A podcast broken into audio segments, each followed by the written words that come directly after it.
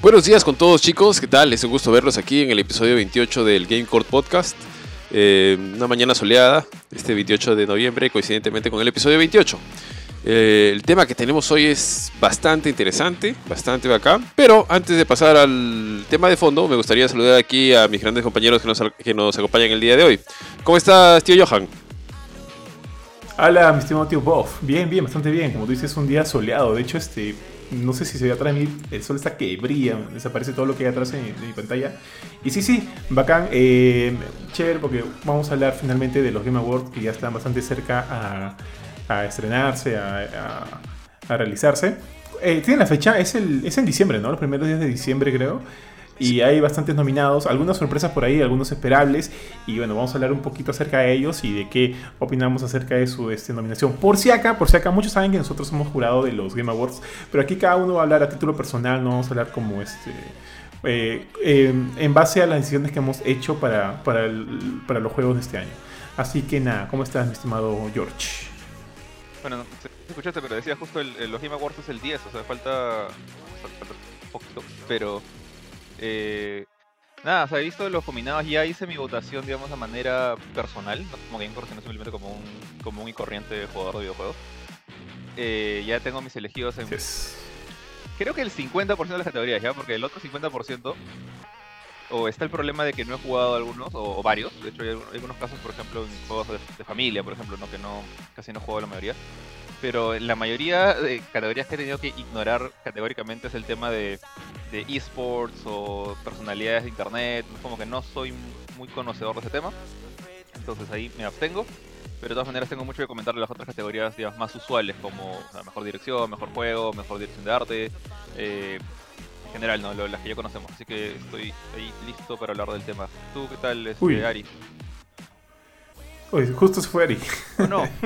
bueno, Uy, sí. Ari, Ari. Se fue Ari, se fue Ari. Sí, ahí está, ahí está, Ari, Sí, bueno, yo, yo comenté. Dale, dale, Benito. Este, bueno, yo estoy muy parecido a ti, este, Jorge. O sea, yo te he visto todos los nominados. Este, tengo alguna idea de los, justamente los géneros que se he jugado, de cuál sería mi favorito. Pero hay algunos, como por ejemplo en juegos por impacto, que no, no sé ninguno, no conozco ninguno de ellos. Lo que sí me gusta es que el, hecho de que al haber estado viendo los nominados me ha llamado la atención algunos de los juegos que he estado viendo que no he podido jugar y que por alguna razón tampoco casi ni he escuchado de ellos. Y me llama para darles una probadita después. A ver que este. Que, si, si, me, si me dé tiempo cuando termine esta temporada alta de juegos o termine World of Warcraft y próximamente este, Cyberpunk cuando salga en un par de semanas. ¿Cuándo terminas World of Warcraft? Eh, o sea, yo digo terminar como yo ya no estoy haciendo. Cuando, cuando ya muera, pues ya. Cuando, cuando esté pesando 150 kilos y ya este, pues, ahí, ahí, termina World of Warcraft. Como el pato de tengo objetivos puntuales. Yo tengo objetivos puntuales, o sea, a mí me gusta conseguir algunas monturas. No morir, no morir, no morir. Nada más. Cuando consigo eso yo digo ya, ya estoy, ya, ya puedo, puedo dejarlo un tiempazo y, no jugar. Está bien chicos, está bien. Ah, ¿qué, eh, ¿Qué categoría, con qué categoría les gustaría empezar? ¿Con, la, con el plato de fondo, el mejor juego del año? ¿O alguna categoría que tiene alguna particularidad para ustedes? No, mira, vamos de menos a más, yo creo. Justo acá tengo la lista. Pero obviamente vamos a obviar las que probablemente o no sepamos nada o no nos importen. Pues. Como las personalidades o, jugadores de esports. Que sorry, yo no conozco mucho de jugadores de esports. Ahí es como que no, no he votado. Y, bueno, y, personalidades de internet. Es más, a mí me sorprende que, no haya estado el tío, el tío B este, este año, tío. O, coach, o coach de equipos. Esos creo que podemos obviarlos sin ningún problema. ¿Les parece bien? Sí, correcto. De acuerdo, no. Yo ahí de nombres, si no, si no sé ni nombres de bandas, o sea, no, de nombres de los artistas de las bandas, voy a saber ahora quién es. y, y, eso que, que, que Akanga, sé, que me llama la atención que Akanga, o sea, Ari, Ari y Kurt, principalmente ellos dos, siempre dicen como, o decían en los primeros capítulos del podcast, como que sí, que esta semana solo he jugado mi Dotita. O sea, yo, yo ni siquiera he jugado ni instalado League of Legends ni Dota en mi vida. Y si ellos no saben de esports, imagínate. bueno, es que usualmente la gente también como que se pega a un juego en general de eSports, ¿no? Es que también todos están jugando todos, ¿no? Es como que están más este, orientados a alguno. Pero sí.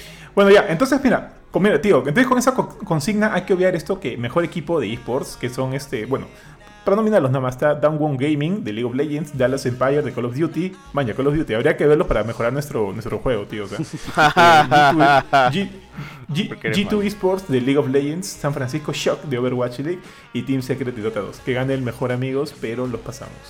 Luego hay un mejor host de eSport que también lo vamos a pasar, pero los voy a, eh, los voy a comentar al toque. Alex Golden Boy Méndez, bueno, Alex Machine Richardson, eh, FG Scores de Porturí, no sé de dónde sea, parece francesa. James Dash Pa- Patterson. Y, oye, se parece al, al- al actor a Patterson, ¿ah? Este, a Robert Patterson. Pat- Patterson. Sí, se parece. Y Jorin Shiver van der, van der Heyden. Se emocionó, se emocionó. Ya, yo creo que este sí le podemos dar bola, porque finalmente veo, o sea, los nominados siempre han sido como que juegos, bueno, son juegos eh, relativamente que sí hemos probado, y es el mejor juego de esports. Miren, les digo los nominados. Está Call of Duty Modern Warfare, no sé si lo jugaron. Está Counter-Strike Global Off- Offensive, Fortnite, League of Legends y Valorant. Bueno, de los cinco, yo he jugado, eh, he jugado tres. Cero, he jugado Sí. cero. Yo Literalmente. también he jugado tres, yo también he jugado tres. Pero ojo, que este no es como que el mejor multiplayer, por así decirlo, porque hay una categoría de multiplayer. ¿eh? Claro, claro. No, Sino claro. que, claro, exactamente, relacionada el a toda la co- comunidad, al soporte que le puedan dar a eSports, ¿no? Eh, bueno, aquí este, ya tenemos un, un juego bastante antiguo que está acá, este Counter-Strike Global Offensive. Eso, eso creo que de todos, bueno, League of Legends no recuerdo de qué año data, pero definitivamente Counter-Strike y League of Legends están entre los más antiguitos, creo, del grupo. Eh, Modern Warfare es un regreso al- a la franquicia, a la saga de Call of Duty, de una de las más queridas. De hecho, mi favorita, Modern Warfare. Bueno, Fortnite ya sabemos lo que está haciendo. Valorant sí se me está yendo. Este. Es el de Riot, ¿no? Riot son los mismos creadores de League of Legends. Sí. Valorant sí no lo he Así llegado es, a probar. ¿Alguno de ustedes lo probó? No, No, lo la verdad es que en su no he momento salió para PC y no, no, no, tampoco lo probé. No lo he probado. Pero sí, sí, sé, sí sé que armó como que un, un culto bastante rápido. ¿ah? Hay bastantes juegos, bastantes este, jugadores adeptos al juego, como que la comunidad ha ido creciendo bastante bien y ahorita están como que bien empoderados. Ahora, eso es algo que, que no sabemos si se va a mantener o no, porque así usualmente este es lo que, está, lo que está pasando con Valorant es lo, es lo que usualmente pasa con un juego exitoso durante sus inicios. Entonces hay que ver si es que se mantienen a lo largo del tiempo. Por ejemplo, Fortnite ha logrado mantenerse bastante bien y creo que esa es una de sus mejores fortalezas. Ha sabido, ha sabido cómo utilizar muchos de sus recursos para mantenerse vigentes hasta el día de hoy. Y ni hablar de Counter-Strike, ¿no? que yo lo he jugado desde que era niño. De- o sea, no niño, desde fácil la secundaria. Y bueno, Call of Duty Modern Warfare a mí me encanta, pero siento que son tan anuales que es como que toda la cabida que le dan a estos juegos es dura un año. Sí. Porque al siguiente año ya pasan al siguiente y es como que toda la atención pasa a ese siguiente juego. Solo por eso yo no lo consideraría, porque me parecería este. Eh, no sé, no sé, muy. Injusto para los demás. O sea, muy bueno lo que quieras, muy bueno lo que quieras, pero yo sé que este juego ya ahorita ya está muerto. O sea, o, o estará muerto con las nuevas actualizaciones, el nuevo juego que ha salido y qué sé yo. A menos que todo lo que tenga que ver multiplayer vaya, eh, se vaya a lo que es Warzone, pero no claro. lo vemos aquí. Sí, no, no. Entonces, si, si lo veo como título independiente, yo no, no consideraría Modern, Modern Warfare. En cuanto a League of Legends, jamás lo he jugado, jamás lo jugaré. Y sorry si es que a- alguno de los que nos está viendo acá es fanático de- del juego, pero yo ya, ya no le. Por, por alguna Uf, razón en particular. O sea, lo que me llama la atención de estos juegos es que ¿Mm? O sea, no, no me llama la atención literalmente, pero es una cosa que, que- que creo que les doy como que a, a favor. Es como ninguno tiene pues una historia de 3, 4 precuelas anteriores para entender o, o no tienen ningún tipo de carga, como por ejemplo si me dices ahorita vamos a jugar este de Trials of Cold Steel, que, que hablamos hace unos días, hace unas semanas, que no se puede porque tienes que jugar nueve juegos antes. Y acá es como que tú puedes agarrar el juego, ni siquiera tienes que pasar el nivel 1 y ya estás metiendo en multiplayer porque es todo lo que tiene. Entonces, ¿por qué, por qué esa, esa aversión a, aunque sea jugar un par de partiditas en League of Legends, digo? Porque me aflojera, tío. Me aflojera. Sé que, o sea, cada héroe tiene su historia y. No tienen y historia. qué sé yo. Como, Se como- o sea, tiene, como, pero tío, no como tú dices. Está, Eh, está- pero está ese es el como Overwatch. punto, mira, ¿no? eh, eh, mira, mira, Jorge, es tal cual tú lo dices. Si ahorita tú no tienes tiempo ni ganas de jugar juegos antiguos, Bueno, o sea, es lo mismo. Ok. Para mí me da lo mismo. O sea, y sobre todo un juego ya tan antiguo. Yo ya no le entro. ¿no? ¿de qué año No, es, ah? me da- no, ojo, no es versión, es flojera. ¿De, qué, es de- flojera. de qué año es este League of Legends? Eh, um, pero- LOL, ¿desde qué es? 2000. o sea, sé que es después de Dota menos 2. esta década. Sé que es muy, apareció mucho después de Dota 2. ¿League of Legends? Ver, no, veamos. Creo que no, ah, estoy, bueno, voy a estar equivocando. League of Legends es anterior a, a Dota 2, si no estoy mal. Es 2009, tío, 2009. Claro, es, mira, ya se van a hacer este casi, Sí, 2009. claro, más de 10 11 años. 11 años. Pala. Exacto, Pero bueno, sí, sí, e- ese como, como 2009, dijiste no se mantiene, este y varios otros salvo, salvo Call of Duty, se mantiene a través de la a través de los años, como, como Sí. Polistel, básicamente, porque Como Sí. Polistel. como- Bueno, Oye, pero Polistel no acaba de morir. eso, ¿ah? porque- Pol- no, no voy a Bueno, e- e- eventualmente va a salir League of Legends 2 y ahí va a morir como Polistel, pero dale su tiempo. Se mantenía, se mantenía. Se mantenía Sí, se mantenía. Claro. Ahora, este, rápidamente, chicos, lo que es este. Sí, lo, yo estoy totalmente de acuerdo con lo que dice Johan de Call of Duty. Lo que sí puedo decir, porque no he seguido alguna de las comunidades de eSports grandes, aunque sí alguna vez, Johan, no sé si recuerdas, hemos entrevistado a los chicos, estos chicos de Chile, si no estoy mal, que jugaban este Claro que sí. Global Offensive. No me acuerdo ahorita el nombre del equipo, Obvio, le hicimos una nota y todo. Eh, pero en League of Legends, eh, así como en Dota 2, hay como que, bueno, seguramente detrás de todos estos juegos, pero los eventos de League of Legends son eventos grandes, los, los premios, este, ah, estamos hablando de eventos tipo estadio lleno, donde se juegan este, las finales, las clasificatorias, no, este, los eventos internacionales. O sea, son eventos gran, grandísimos, son transmitidos, tienen un montón. O sea, es como que la marca siempre los apoya y siempre va detrás. Entonces, eh, como evento, acá. Los de Fortnite no los he seguido tanto, a pesar de que son. Tiene bastante relevancia en estos últimos, en estos últimos años. Lo que sí puedo decir es que el, el desarrollador le da mucho, mucho contenido al juego, lo cual es bacán y lo mantiene actualizado. Y lo que mencionaba el tío Johan también, creo que no es solamente una cosa de, de- de probarlos, del tema de la historia, sino que en sí hay una curva de aprendizaje y en algunos juegos te castiga bastante. ¿no? También, también. Sobre todo, mira, a a nivel personal me pareció la curva de aprendizaje de Dota 2 es más difícil que en LoL. LoL es un poquito más permisivo, por así decirlo, es un poquito te, te permite algunas cosas que no te permitía el juego, lo cual atrae a algunos, los que digamos se logran pegar, pero para otros los rechaza, o sea, los, los asusta, ¿no? No les deja no, no, saben que la primera partida no la van a disfrutar porque no saben seguramente que es el 70% de las funciones de que están haciendo, ¿no? Eh, lo- 99. el- para Benito 99. Para un juego regular son 70. Pero está bien. Y el, lo que tiene chévere... Hablando de eso, tío Vi, tío Dale, dale, Sorry, dale. sorry, tío Vi, acuérdate de, de la, de- del micrófono, del micrófono este para el Sí, tío. para sí, el tío. para el Audacity, para los ya, hablamos, hablamos. Ya. Perdón, Y- Ali, continúa. No, y bueno, lo que es chévere de League of Legends, repito, League of Legends es desarrollado por, si no estoy mal, eh, Dota se desarrolla en Warcraft 3, que todos hemos jugado Warcraft 3 seguramente, bueno, asumo que todos o casi todos. El- es un tipo de juego creado dentro de estos mods que te permitía hacer el juego, el Descent of the, de the Dota Ancients, 1. el Dota. Claro, Dota Dota 1.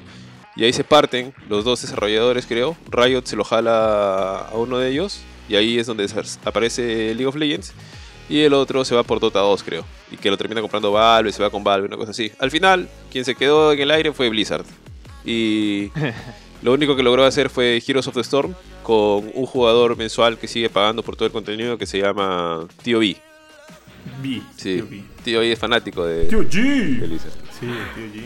O sea, de estos juegos esports, este, en realidad, claro, Counter Strike es anacrónico ya. O sea, eso nunca va a pasar de moda Counter Strike. A, a mí me gusta incluso a veces jugar Counter Strike con mis amigos, porque ya el juego no se trata tanto de, de la calidad de juego, todo eso, sino de, de pasarla con tus patas y como tiene un montón de elementos de nostalgia para los que hemos este, jugado en cabinas allá en los, no sé, finales de los noventas este es que, es que te da todo eso, ¿no? Y entonces cuando ves el eSport obviamente lo entiendes porque has estado jugando ese juego años y, o sea, te parece interesante ver cómo la gente juega súper rápido. Yo me acuerdo que en las cabinas, cuando veías a la gente pro, bueno, en ese momento pro, eh, jugar Counter Strike y veías cómo jugaban porque ya se había acabado tu hora pero te quedas ahí para chismear. Este, ahí como que se iba formando ese elemento de ver a otros jugar este videojuegos.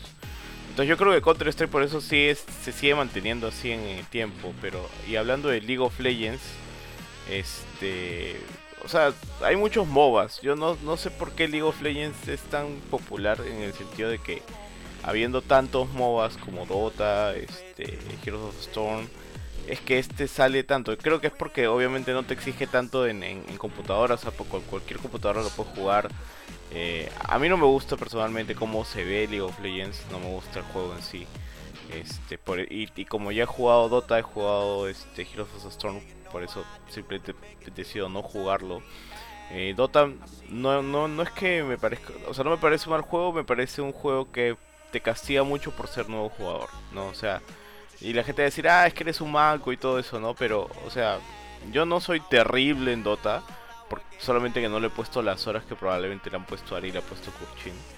Este, pero justamente eso, ¿no? Que la curva, como dijo bien Ari, la curva de aprendizaje de, Dota es alta, o sea, hacerle delay a los creeps, este, saber exactamente qué comprar, cuándo comprarlo. Eh, el tema me parece que es muy como que si no sabes jugar vas a perder sí o sí. No me gusta que las partidas sean tan largas, incluso que ahora las han achicado, pero las han achicado igual la partida más corta que he jugado de, de, Dota en estos últimos meses ha durado media hora y desde el minuto 5 ya sabía que íbamos a perder. y eso no, no, me, no me animo a jugarlo, pues porque al minuto 15 ya es como que ya, ¿qué hora perdemos? Por favor, porque ya, ya sé que vamos a perder. O sea, mira cómo está armado el otro enemigo, uno de los jugadores del otro enemigo, porque ese es el tema como que el carry es el men y los demás están ahí de adorno o para ayudar, por así decirlo, pero sinceramente, o sea, cuando un carry ya está armado ya es un solo jugador que te puede carrear toda la partida. Esas cosas no me gustan, ¿no? No me gusta que un juego de equipo no se sienta tanto equipo que dependa mucho de, un solo jugador. Eh, pero bueno, o sea, entiendo su valor de esports, es un juego complejo, eso lo hace bacán para muchos. A mí también, en realidad, si tuviera el tiempo de para dedicarle a estudiar toda la complejidad de Dota, probablemente me gustaría más, pero ya no tengo tanto tiempo como antes. G, G, una cosita. Acá veo en el stream que la plantilla dice los mejores juegos del 2020. Eh, creo que Kuchin mandó la nueva plantilla. Esta es la plantilla, tío.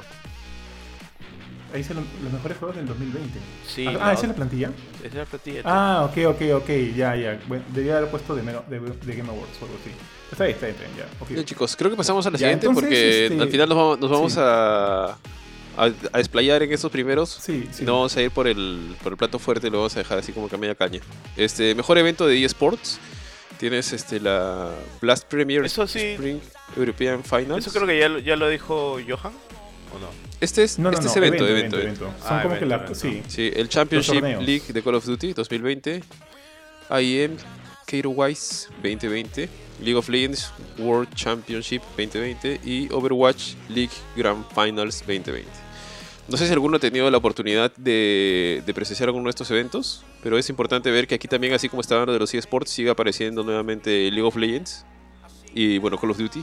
Sí, sí. Y mira, hay uno olvidado ahí, Overwatch, que creo que Overwatch tuvo un pico y ahorita ya está que, que, de alguna manera está, sí, está con de, de capa caída. Pero baja que sigan como que nombrando su evento, porque sí gastan, o sea, lo, más que todo es que en estos eventos lo que a mí me llama la atención es la cantidad de dinero que, que gastan, gastan, gastan lo cual habla bien, habla bien de la industria y habla bien de, lo, de cómo se están moviendo estos juegos en base, este, bueno, en base a, dinero, en base a, poder ir más allá de lo netamente, eh, de lo netamente lúdico, de, lo netamente el gameplay, el juego. Eso me parece bacán, pero fuera de eso, en verdad no sigo mucho estos eventos, no sé si alguno de ustedes los conoce más. No, yo a lo mucho sí he visto los de Overwatch, a mí me gusta Overwatch y también soy un fan de Blizzard. Este, pero sí, sí, obviamente el juego ha caído, pero sí. Ya. Entonces pasémoslo, pasemos al siguiente. Yo voy a leer este acá. Es el mejor coach de eSports. Está Dan, o sea, también creo que no, no los conocemos, así que simplemente los voy a nombrar. Danny Sonic eh, Sorensen, Daiji Krusty Park de OUL, eh, de Overwatch, eh, Fabian Graves Loman de LOL, Lee Cefa Jaiming de LOL y Raymond Rambo Lucier de Call of Duty. Si bien no conocemos mucho este tema, sí sabemos también justo con Ari por, esa vez que entrevistamos a este, este equipo de, de Counter, de que, el, trabajo de un coach es bastante importante para mantener al equipo este, en línea. Y, bueno, pues obviamente tratar de, potenciar cada uno de los recursos y, habilidades que tiene cada uno de estos, de estos integrantes del equipo. O sea, sí es un, este es un rol bastante importante. Pero, pero bueno, esos son los nominados para eh, los Game Awards de este año. Y Ari, pasamos al siguiente. Sí, en el siguiente caso tenemos a Mejor Atleta de eSports, que, que se, para hacer esta votación lo que se está tomando en consideración es la performance, o sea, como jugador, como atleta, y la conducta, ¿no? En el, en el 2020. Tenemos a Ian Crimsix Porter de Call of Duty, Heo Showmaker Su, League of Legends, Kim Canyon Jeonbu, League of Legends, Anthony Shotzi Cuevas Castro de Call of Duty y a Matthew Siwu Erbaut de, de Counter-Strike, ¿no? Todos tienen sus respectivos este, alias, aliases, como en todo juego. Como todo respectivo eSports. Claro que sí. Entonces, tío, paso al siguiente, ¿no? Dale, ¿Quieres tío, dale, que la siguiente está interesante. Ya. Sí, el siguiente ya es como que uno que va más este, para el debate y de hecho este sí, sí veo como que títulos bien chéveres aquí, sobre todo uno que le va a encantar al tío, al tío G. Este, mejor juego debutante, amigos. Entre uno de ellos está Carrion, de los amigos de Devolver, Ah. eh, pro- producido por Phobia Game Studios. Está Mortal Shell, que tuve el placer de jugarlo, de Playstack. Eh, Raji, An, An Ancient Ep- Epic, ese no lo he jugado. No, la verdad, este, no lo jugué, no, no llegué a jugarlo. Rocky tampoco lo jugué, no es de Rocky Balboa, amigos, es Rocky este, de Polygon Treehouse. Cualquiera creería por las Y escaleras, ¿no? El favorito. Sí, sí. Y el favorito de mi tío B, Phasmophobia, de Kinetic Games. Entonces, mis amigos, estos son los cinco juegos debutantes. Eh, rápido, yo puedo hablar ahorita un poco de Mortal Shell. Tuve el placer de jugarlo. Un muy buen juego que le daba un giro bastante entretenido a esta, a esta idea de, los juegos del tipo Souls. En el cual, eh, o sea, tiene todas las características de estos juegos. Pero tenía la idea de que tú puedes, de alguna manera, endurecer tu cuerpo, volverte como una especie de coraza para evitar ataques y eventualmente eh, convertir eso en tu plan de, de ofensiva. Entonces yo creo que ese es un juego bastante interesante. Luego de eso tiene como que todos los rings and tones de los juegos de Souls, como que con una historia así medio dosificada que te, que te, lo brin- que te brindan, eh, bueno, te brindan partes de la historia de manera dosificada. eh, el, el- aspecto visual también es muy parecido. Entonces, o sea, a mí me encantó, pero siento que, que se presta tanto de otros juegos, o, que tiene como que un linaje tan, tan similar a, a, como ya le dije, a Dark Souls o a, o a Demon Souls o a todos los Souls que quieras. Y, eso, es, para mí lo único que, que digo, ok, o sea, es un gran juego, pero se respalda mucho en esto. Eh, eso en cuanto a Mortal Shell, pero igual es un gran juego y lo recomiendo a cualquiera que no lo haya jugado y le guste este tipo de juegos que se meta, porque definitivamente es retador, los jefes son bien, bien chéveres, no dura tanto, te durará unas 15 horas, dependiendo también de tu habilidad, pero definitivamente sí lo vas a disfrutar.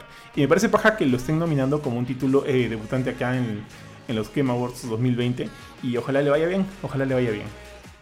Mis estimados, Bueno, Benito, ya sabemos por qué juego vas a, a sacar pecho o no. o sea, a mí me gusta bastante Phasmophobia, pero yo he visto un poco de lo que fue Mortal Shell. Ahora voy a, voy a poner el video, creo que por acá lo tengo. Y no lo he jugado sinceramente, pero me parece interesante. O sea, de verdad me gustaría. Pero Vi, ¿te gustan los Souls, los, lo- lo- los juegos, los juegos de Sí, tipo Souls? sí, sí, sí me gustan. O sea, otra cosa es que obviamente tiré la toalla en, en los Abyss Watchers, pero este no quiere decir que no me guste. No, sí, sí, sí me Ah, parece Otra cosa es que no pueda pasarlos. Ari, tú no hables mucho, por favor. Sí, me, me quedé a medio camino, a medio camino. Eh, a mí lo único que me gustaría mencionar es este Fasmofobia. Me, me- me parece bien bacán la idea, me parece bien chévere cómo lo han... O sea, todo el tema de los ítems, de la experiencia, me parece un poco repetitivo. Tenemos que entender también que está en Early Access, por así decirlo. No sé cuál es el nombre que se usa en Steam. Pero hay, bueno, los, los gráficos sin necesidad de que tengan que ser los super gráficos, pero o sea, como que rompen un poco la... Hay momentos como que bien tensos cuando estás este, sobre la casa, es un juego- el juego de las luces, la oscuridad, que va a aparecer el fantasma y demás. Pero al momento cuando ves a tu compañero creo que rompe bastante esa como que inversión. Porque como son tan, o sea, son tan bajos en calidad del diseño de los personajes. eh, y no hablo de los fantasmas, a los fantasmas me parecen bien, porque además aparecen de un momento a otro. Me parece interesante. Me parece interesante el juego y que tiene mucho potencial, para serles franco. ¿ah? Oye, Ari, pero mira, yo quiero, quiero sacar algo. Por ejemplo, la, pri- la primera vez que lo jugué, que jugué Phasmophobia con, con, con el tío B, eh, o sea, la primera vez, pucha, nos dio miedo, ¿ah? Nos dio miedo. O sea, por más, por más que yo lo veía al tío B y tenía este modelo de personaje tan, tan gracioso, no sé, se doble en dos, se doble en tres, parece que está haciendo twerking, Sí. está tomando una selfie con él esto mientras investiga. Da risa. Este, y se entiende que es así porque es un juego que también es para VR. correcto. y invierno quisiera jugarlo. Este, igual, a mí sí me causó temor la primera vez que lo jugué, tío, porque no sabía, no conocía, no sabía qué esperar o qué no esperar o qué hacer o qué no hacer. Y tuvimos que, o sea, sí, al ensayo error, al ensayo error, aprender cómo, a cómo hacer. La gente que nos veía en los streams nos decía, hagan esto, hagan lo otro. Luego alguien que, que nos estaba viendo se juntó a nuestro party para, para que de alguna manera también nos ayude un poquito a, a conocer o a, o a famili- familiarizarnos un poquito más con el juego. Yo siento que tú, o sea, tú ya entraste con dos, con ya, con dos tiburones, pues. Ese es uno. Ah, O sea, ya más o menos sabíamos cómo hacer. Pero aparte de eso, yo siento que tu, tu, tu mecanismo de, de sentido del humor ya te, te, te, te nublaba cualquier otro. Sí, cualquier, o sea, cualquier otra emoción. Puede ser. Pero- Porque, por ejemplo, y yo, yo sí le reconozco a Benito cuando Benito se mete un juego, él se entrega, así va, se, se abre de brazos y, y se lanza. Y está, y está ahí sufriendo, la, este, tiritando y todo, manjas. Entonces yo creo que en ese sentido también va a depender mucho de eso, ¿no? De mucho cuánto, cuánto eh, quieras tú verte sumergido no en el juego para que, para que cause cierto efecto. Ahora, sí, si lo veo de manera fría, evidentemente el juego tiene como que muchos elementos que todavía tienen que mejorar, porque bueno, bien dicho sea, está en Early Access, está en Early Access y eso hay que tenerlo en cuenta. Pero creo que es efectivo, ¿eh? yo sí creo que es efectivo, más allá de algunas cosas que definitivamente tienen que corregir. Y de hecho, sí me parece enviciante, cada vez, de, cada vez como cada vez que entro quiero, quiero encontrar las pistas, quiero ver qué encontramos, qué no encontramos. O sea, esas cosas sí me gustan y, pueden ser un poquito este, adictivas. Tío B. Sí, tío, yo estoy completamente de acuerdo con lo que acabas de decir este, al respecto de Phasmophobia y cómo lo juega Ari.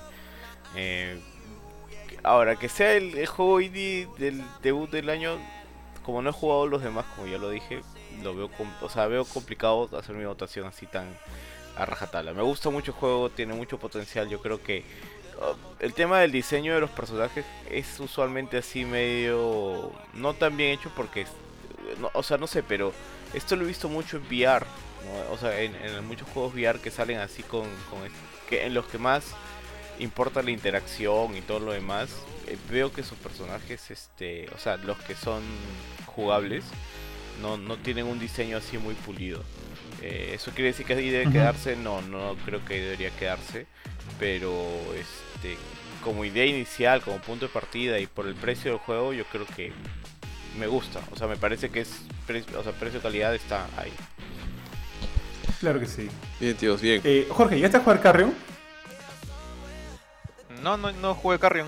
Creo que es en Switch nomás, ¿no? Eh, Switch y PC. Yo lo jugué, este...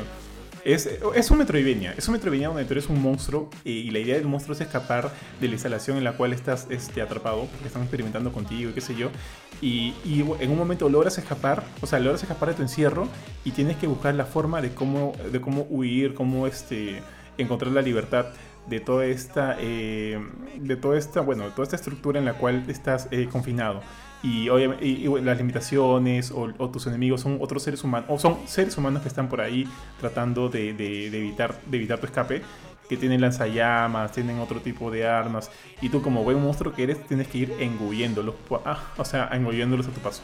Empiezas siendo chiquito y vas creciendo, vas creciendo hasta convertirte en esta masa. En ese sentido me recuerdo mucho un poquito, me recuerdo un poquito a Inside.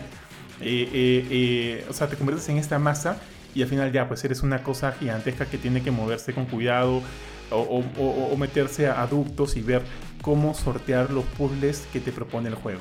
Porque en cada escenario hay ciertos humanos y ciertas maneras de cómo eh, evitar el, conflicto con el, o, o yéndote, de, yéndote a michar con la intención de pasar al siguiente escenario, al siguiente escenario y finalmente escapar. Es un juego que creo que tiene una premisa bien interesante, bien chévere.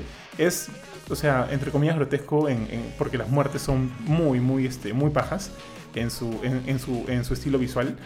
Eh, porque es un, es un pixel art que me parece muy bonito. Y, y nada, sí, o sea, sí considero que es un gran juego y me parece paja que también esté nominado, pero no sé si lo nominaría yo a mi, a mi juego debutante. ¿ah? Los otros dos que son Raji y Rocky no los he jugado, pero si yo tuviera que pensar entre Carrion, Mortal Shell y Phasmophobia, eh, yo diría más me iría por Phasmophobia. No creo que sea un gran juego, pero me parece entre, me parece el, entre comillas el más original, ya que Mortal Shell tiene, como ya les dije hace rato, tiene muchos elementos sobre qué respaldarse y Carrion también es un Metroidvania que, si bien como que le mete, le mete elementos nuevos y refrescantes a la franquicia, siento que también ya eh, los Metroidvania son muy similares entre sí. Entonces Phasmophobia me da como que algo totalmente nuevo. No creo que sea mejor que los otros dos, pero por lo menos me da algo totalmente refrescante y que me ha gustado y por lo cual creo que yo podría irme por ese. Me gustaría jugar Raji y Rocky, de repente lo podamos jugar hasta hasta que sea el eh, hasta que se dé los los, El evento. los Game Awards, pero hasta el evento, pero por lo pronto yo me quedo con Phasmophobia, mis, mis amigos. Bien, chicos. sí Eh, Rocky es me recuerda a, a este juego del gatito o sea la- las gráficas ¿Cómo se llama este juego en el que eres un, un ¿Gato roboto? gato? Un- un- eh, no, de- ¿Gato Roboto? No, no, no, este. O sea, Lightning todos los personajes son. Garfield, son- Garfield Car Racing. No, todos los personajes son Hello animales. Kitty's Lightning Adventure. Pero, pero vi segunda. Ah, ya. Night in the Woods. Night in the Woods, ahí está. O sea, los gráficos me recuerdan mucho. Que lo digo como 15 El arte me sigue recuerda. pensando. Bien, No tíos. te escuchaba, es culpa de Johan. Pasamos a la siguiente categoría. La siguiente categoría es eh, creador de contenido del año. Para un streamer o creador de contenido que haya hecho algún impacto positivo en la comunidad en el 2020. Eh, bueno, tenemos a Alana Pierce, a Jason López, a Nick Merckx, a Tim de Tatsman y a Valkyria. Eh, la verdad es que No no conozco a nadie, ningún. eh, La única que conozco es Alana Pierce por ahí. Creo que es este. Bueno, es una, en todo caso, influencer de videojuegos. Creo que está en. Va a salir en Cyberpunk. Tiene un personaje en Cyberpunk 2077. Porque le hicieron algún, alguna mención en alguno de los Night City Wires o en algún lado, no recuerdo muy bien. Y que ahora me parece que se le han jalado a, a, a Santa Mónica para trabajar en, en toda. Creo que en, en narrativa, en la parte narrativa del, de Santa Mónica, algo así. Por ese lado, no sé si ustedes tienen algo más que agregar. O sea, solo sé que a- al pata este, al Tatman, la, la cuenta de Twitter de Fall Guys lo estuvo troleando porque el pata hacía streamings de Fall Guys y jamás sacó una corona. Y se quedaba como que 6 horas, 8 horas jugando y ah. no sacaba ni una corona. Creo, que que el la- camino creo que- se terminaron regalando coronas. Se han regalado como cientos de coronas ya, como que bás- básicamente por piedad. Pero me, me- me da risa porque yo seguía la cuenta de Fall Guys de Twitter y, y- y lo jodían y lo fregaban y se burlaban, lo, lo humillaban. Pero en, en- en plan juego, ¿no? Pero semana tras Claro. semana tras semana era como que se, se volvió su mascota. Pero aparte de eso no, no conozco más. Qué bueno. Mm, Ni idea, ni idea, tío. Listo. Pero entonces pasamos al siguiente. Pasamos al siguiente Sí, tío, es- está buena la creo siguiente es otra, otra categoría. Sí, otra categoría fuerte es mejor multijugador. Bueno, bueno, o sea, no hay mucho que definir acá, ¿no? Acá el- la página la define como eh, el- la categoría que de alguna manera quiere resalzar el diseño en, lo, en el gameplay multijugador de los títulos, incluido el co-op y las experiencias multijugador. Este, entonces tenemos Animal Crossing New Horizons de Nintendo, obviamente. Eh, Among Us de Inner Slot. Man, ya, eh, raro que hayan puesto Among Us porque usualmente eh, los juegos que entran tienen cierto tiempo de cadencia. Y este es un juego del 2019, pero bueno, interesante que haya entrado. 18. Call of Duty Warzone, que sigue, que sigue bastante fuerte. Jorge, perdón. 2018 decía. 2018, ya, ok. Fall Guys, Ultimate Knockdown. Justo ayer lo comentamos con Benito Fall Guys. eh, bueno, bueno, ahí lo vamos a comentar más, más adelante. Y Valorant, que ya eh, también está eh, entre los juegos debutantes. Entonces, eh, primero quiero hablar de Fall Guys, que de hecho, este, o sea, creo que cuando salió fue una sensación. La primera vez que lo vi fue a través de un stream de Jorge, que me encantó, me pareció muy gracioso y muy bonito. Pero, eh, y si bien al inicio ha sido como que tuvo un éxito bastante fuerte, bastante fuerte, tanto que muchas marcas quisieron de alguna manera eh, crear por ahí algunas conexiones con el, con el juego, eh, mostrando sus marcas como parte de skins de, de los, de los benitos estos. Y, y- y en ese sentido tú ves que ha habido como que una gran, gran, eh, una gran aceptación del juego. Y, y no estoy seguro el número, pero hubieron un número bastante, bastante fuerte de jugadores al inicio del al inicio de, cuando- en lanzamiento. Creo que estaba entre 100 125 Sí, mil, menos. 200 mil jugadores al mismo tiempo.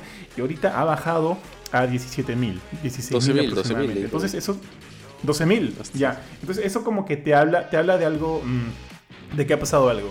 Que si bien ha sido como que bastante fuerte su ingreso, eh, no han sabido cómo mantenerlo, eh, eh, mantenerlo vital, mantenerlo así de, así de fuerte. En la segunda temporada que se inició hace algunos meses, para mí fue un poquito decepcionante. Que era una, una temporada con una temática medieval. Creo que se quedó a medias, en realidad no, no lo disfruté mucho y muchos, eh, muchos de los usuarios de Among Us, perdón, muchos de los usuarios de Fall Guys decidieron dejarlo por otras ofertas que también fueron bastante fuertes en el mercado, como por ejemplo el ya mencionado Among Us, que creo que sí ha hecho sangrar bastante a la gente de, Mediatonic con Fall Guys. Chicos, ¿ustedes qué opinan?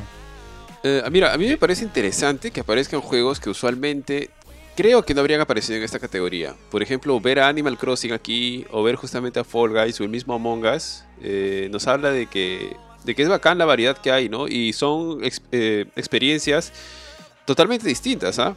Porque si tú ves Animal Crossing, Among Us y Fall Guys, son tres juegos completamente diferentes. La experiencia multiplayer es completamente diferente.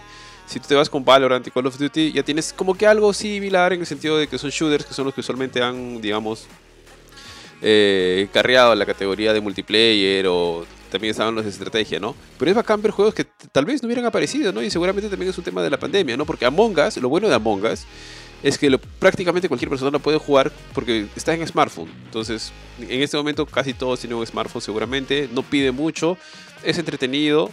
Y bueno, pues para jugar Fall Guys solamente lo puedes jugar en, PS4 y en, y en computadora. En cambio, Among Us lo puede jugar prácticamente cualquiera. Lo puede jugar en computadora, lo puede jugar en celular. Que ya tienes de por sí un reach increíble en, personas. No es muy exigente en el sentido de que no tienes que, cranear tanto como para o sea, no, es habilidad de manos, por así decirlo, ¿no? Como podrían ser los otros. Y el que sí me llama la atención y que no he probado, la verdad es que no he jugado ese juego porque no quiero pegarme, porque a mí sí me gusta la saga Animal Crossing, es este New Horizons. Me, da mucha, mucha, mucha curiosidad. Y creo que poco a poco, no sé si ya en este momento, pero New Horizons ha sido un verdadero eh, bombazo para Nintendo. ¿ah? Eh, mes a mes siguen apareciendo las notas de, lo excelente que se viene vendiendo el juego, de que inclusive supera a muchos de los otros juegos a nivel de ventas.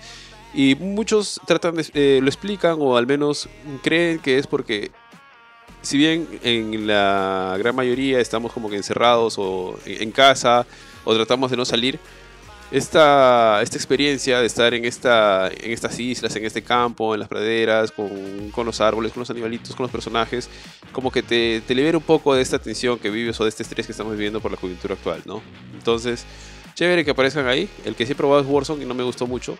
Eh, por ejemplo, en Call of Duty Black Ops entro y me siento como un pez en el agua, o sea, jugar mal, manqueré, lo que quieras, pero me siento es como que más fácil adaptarme. Warzone no me gustó, no me gustaba el movimiento mucho me gustaba mucho más eh, Apex Legends en sentido de movimiento. Es, es distinto, ¿eh? el enfoque es diferente, pero no me, no me llegó a pegar con Warzone. Tal vez le hubiera tenido que dedicar más horas para poder este, interesarme. No sé ustedes chicos, Benito, George, ¿cómo lo ven? Eh, bueno, por mi lado, este sí concuerdo en lo que dice Johan con lo de Fall Guys, como que para mí también, de hecho yo desde antes de que saliera el juego lo tenía bastante, bastante en, la mira porque me llamaba mucho la atención la premisa. Eh, sí siento que está este problema, ¿no? De que al final le cuentas estos juegos que, como, por ejemplo, salen gratis, como en el caso de PlayStation, la versión de PlayStation salió gratis, entonces miles de personas se metieron. Si, si lo comparo con, cuando yo jugaba la beta, lo tenía que jugar en Steam, porque en PlayStation literalmente no había nadie jugando la beta, o sea, había dos, tres gatos, o sea, a, a las justas podía conseguir una partida cada 15 minutos. En PC la gente en la beta estaba súper activa. Eh, eso la, la, tortilla se dio la vuelta cuando, cuando lo anunciaron como gratis en PlayStation Plus. Y siento yo que justamente tiene ese mismo problema que tuvo Apex, que el juego salió básicamente con los brazos abiertos para que todo el mundo lo pueda jugar, todo el mundo lo jugó y de ahí ya no había mucho más que dar, o sea, era muy complicado mantener, mantener el ritmo de las actualizaciones como eh, la gente lo esperaba. Que creo que el único juego que ha logrado tal cosa ha sido este Fortnite, de los gratuitos me refiero. Porque Apex también cayó eventualmente. Over, bueno, Overwatch si quieres gratuito también cayó. Entonces, eh, yo siento que de todas maneras Fall se puede recuperar, pero no, no va a ser tan fácil. O sea, tiene esto de hacer una, decir que tiene una segunda temporada y realmente solo tiene tres minijuegos nuevos y skins, no les va a ayudar para dos veces. Entonces ahí hay, algo que mejorar. Eh, ahora, eh, hablando, bueno, más que nada del premio después, este, yo creo que excluyendo el, tecnicismo de que Among Us salió hace dos años y no este año, que supongo que lo están considerando más que nada porque es un buen juego y pasó desapercibido porque bueno, era un juego indie, no le hicieron marketing, la gente que lo hizo seguramente no tenía ni plata para hacer el marketing. Eh, recién ha resurgido, creo, creo que merece competir, creo que está bien que esté ahí. Es un, es un gran juego y de todos estos, en mi opinión, creo que es el más multijugador de todos. Eh, ¿Por qué digo esto? Porque en general Fall Guys tú lo puedes jugar solo. O sea, lo juegas con un montón de gente, un montón de gente extraña. Simplemente, en cierta manera, cuando juegas, cuando, al menos cuando yo juego Fall Guys, eh, a, los demás los ves como bots. Es gente a la que tienes que superar, como cuando juegas con, randoms en, un shooter, en Call of Duty, por ejemplo, en Destiny, lo que sea. Eh, no hay tanta camaradería. En Animal Crossing está este detalle que si bien es todo el boom que dice Ari que es, y es completamente cierto esto, una cosa que de hecho la misma Shadia, que es o sea, mi esposa, que es experta en este tipo de juegos, me, hizo notar una cosa, que el juego no es un buen multijugador. O sea, Animal Crossing te permite traer a gente a, visitar a tu casa, que vea tus cosas, pero no hay, no hay prácticamente mecánicas multijugadores. Es más, cuando juegas de a dos, localmente en un mismo Switch, el segundo jugador está sumamente limitado. O sea, no puede agarrar cosas, no puede. Sus acciones se reducen a las mínimas. Eh, ponte. El juego te puede permitir construir, no sé, pues, canchas de fulbito. Pero no hay mecánicas para jugar fulbito. Ni siquiera de los fulbitos de mano. Están ahí, tú apretas aquí solamente el personaje este como y nada más. No pasa nada. O sea, me acuerdo cuando ella tuvo su, su fiesta de cumpleaños en Animal Crossing por tema de la pandemia. Y un montón de gente fue y solamente hueveaban, ¿no? se tiraban al piso, rodaban en el piso, se sentaban en las camas, hacían muecas. Pero no hay mecánicas multijugador. No, no hay cooperativo, no hay competitivo, no hay honestamente nada que hacer más que simplemente decirle a tu amigo, ven, mira mi casa. Entonces, sirve muy bien a nivel multijugador como, no sé, como un VR chat, donde, donde te puedes juntar con tus patas en un entorno virtual. Pero más allá de eso, eh, el juego es excelente, pero para un jugador, no para varios jugadores al mismo tiempo. Entonces, este, por ese lado siento que les quito puntos a los dos. Y bueno, Call of Duty en general no, no me gusta Call of Duty, así que no puedo hablar mucho de él. No lo he jugado, pero de, los, que, de, los disponibles, yo diría que le, iría, a pesar de haberlo jugado tan poco, a Among Us. O sea, siento que agarraba la mecánica de juegos de mesa como Avalon. Eh, ahorita se me está escapando el nombre de otro más. De estos de engañar, mentir, pretender, que, a mí me gustan bastante. Eh, y lo he convertido en un videojuego y le funciona muy bien. Y acá sí hay bastante interacción entre tus amigos o desconocidos si es que te gusta jugar así. Tienes que hablar, tienes que mentir, tienes que engañar, tienes que cazar, tienes que matar, tienes que arreglar, arreglar la, nave para que no saque el ancho. Sí veo un juego multijugador hecho y derecho a, diferencia de Animal Crossing. Y incluso diferencia un poquito de, Fall Guys. Entonces ese es para mí mi, mi ganador en esta categoría. Aparte, solo para añadir un poquito a lo que decías de Animal Crossing, eh, no solo es el hecho de que, o sea, obviamente es importantísimo que no, que, y lamentable que no tenga como que eh, mecánicas eh, multiplayer dentro del juego en sí, sino también de que lamentablemente el juego está amarrado a una consola que por sí tiene todo un sistema online bastante pobre, bastante popérrimo. Jorge ya contó hace poco las peripecias de Shadia para pasar las cosas de su isla a su... De un Switch a otro. Perdón, a, su nueva otra, a su, a su nueva isla, a su nueva isla en su nuevo Switch y tuvo que este, conectarse conmigo y que creo con, con, alguien más, pasar unas cosas, rezar sus cosas. Entonces, eh, de por sí, la consola en sí no te ayuda mucho a que el juego sea totalmente fructífero a, modo multijugador. Yo también por eso le quitaría muchos puntos a, a, Animal Crossing, también le quité los puntos eh, a Fall Guys por, por su rápido bajón. Y si bien Warzone, y bueno, Valorant no lo he jugado, pero si Warzone a mí sí me gusta, me gusta bastante. Eh, siento que es más de lo mismo y, siento que, ok, funciona bien. Eh, en este caso yo también iría por Among Us. Among Us porque creo que las veces que hemos jugado entre nosotros, eh, hemos como, es como que una partida Among Us en stream y de repente vemos que ya han pasado dos horas, tres horas y yo te juro que ni me había dado cuenta de cuánto tiempo había sucedido. Y en cada, en cada sesión yo me he divertido, me he matado de la risa y siento que este, emplea muy bien eso. En, en mi caso también voy por Among Us, tío G. Sí, tío, aquí, este, bueno, yo la verdad me parecen muy varios los puntos que han mencionado Among Us, o sea, creo que eso me, haría, haría que yo me ponga a pensar sobre el, juego que yo tenía definido que era Fall Guys. Eh, ¿Por qué digo Fall Guys inicialmente? Porque si bien es cierto el juego ha tenido un bajón, de cierta forma no ha sabido mantenerse en el tiempo a diferencia de otros multijugadores más exitosos. Eh, me parece que la idea de Fall Guys fue súper innovadora, el juego me pareció divertido, este, los personajes cute, los, este, los skins, los soniditos, todo el juego me parecía muy brillante y caía muy bien en una época de, de toda esta pandemia, de todo esto donde necesitábamos distraernos con algo así feliz, por así decirlo, ¿no? Creo que Fall Guys llegó en el momento exacto y por eso tuvo ese pico y quizás sus problemas más este los problemas más importantes que le han hecho que caiga tanto ha sido justamente un tema de, de esta segunda temporada que no añade nada absolutamente nuevo, o sea, añade muy poco a un juego tan grande. Eh, y este y el tema de accesibilidad, ¿no? Que solo está en PlayStation y en PC.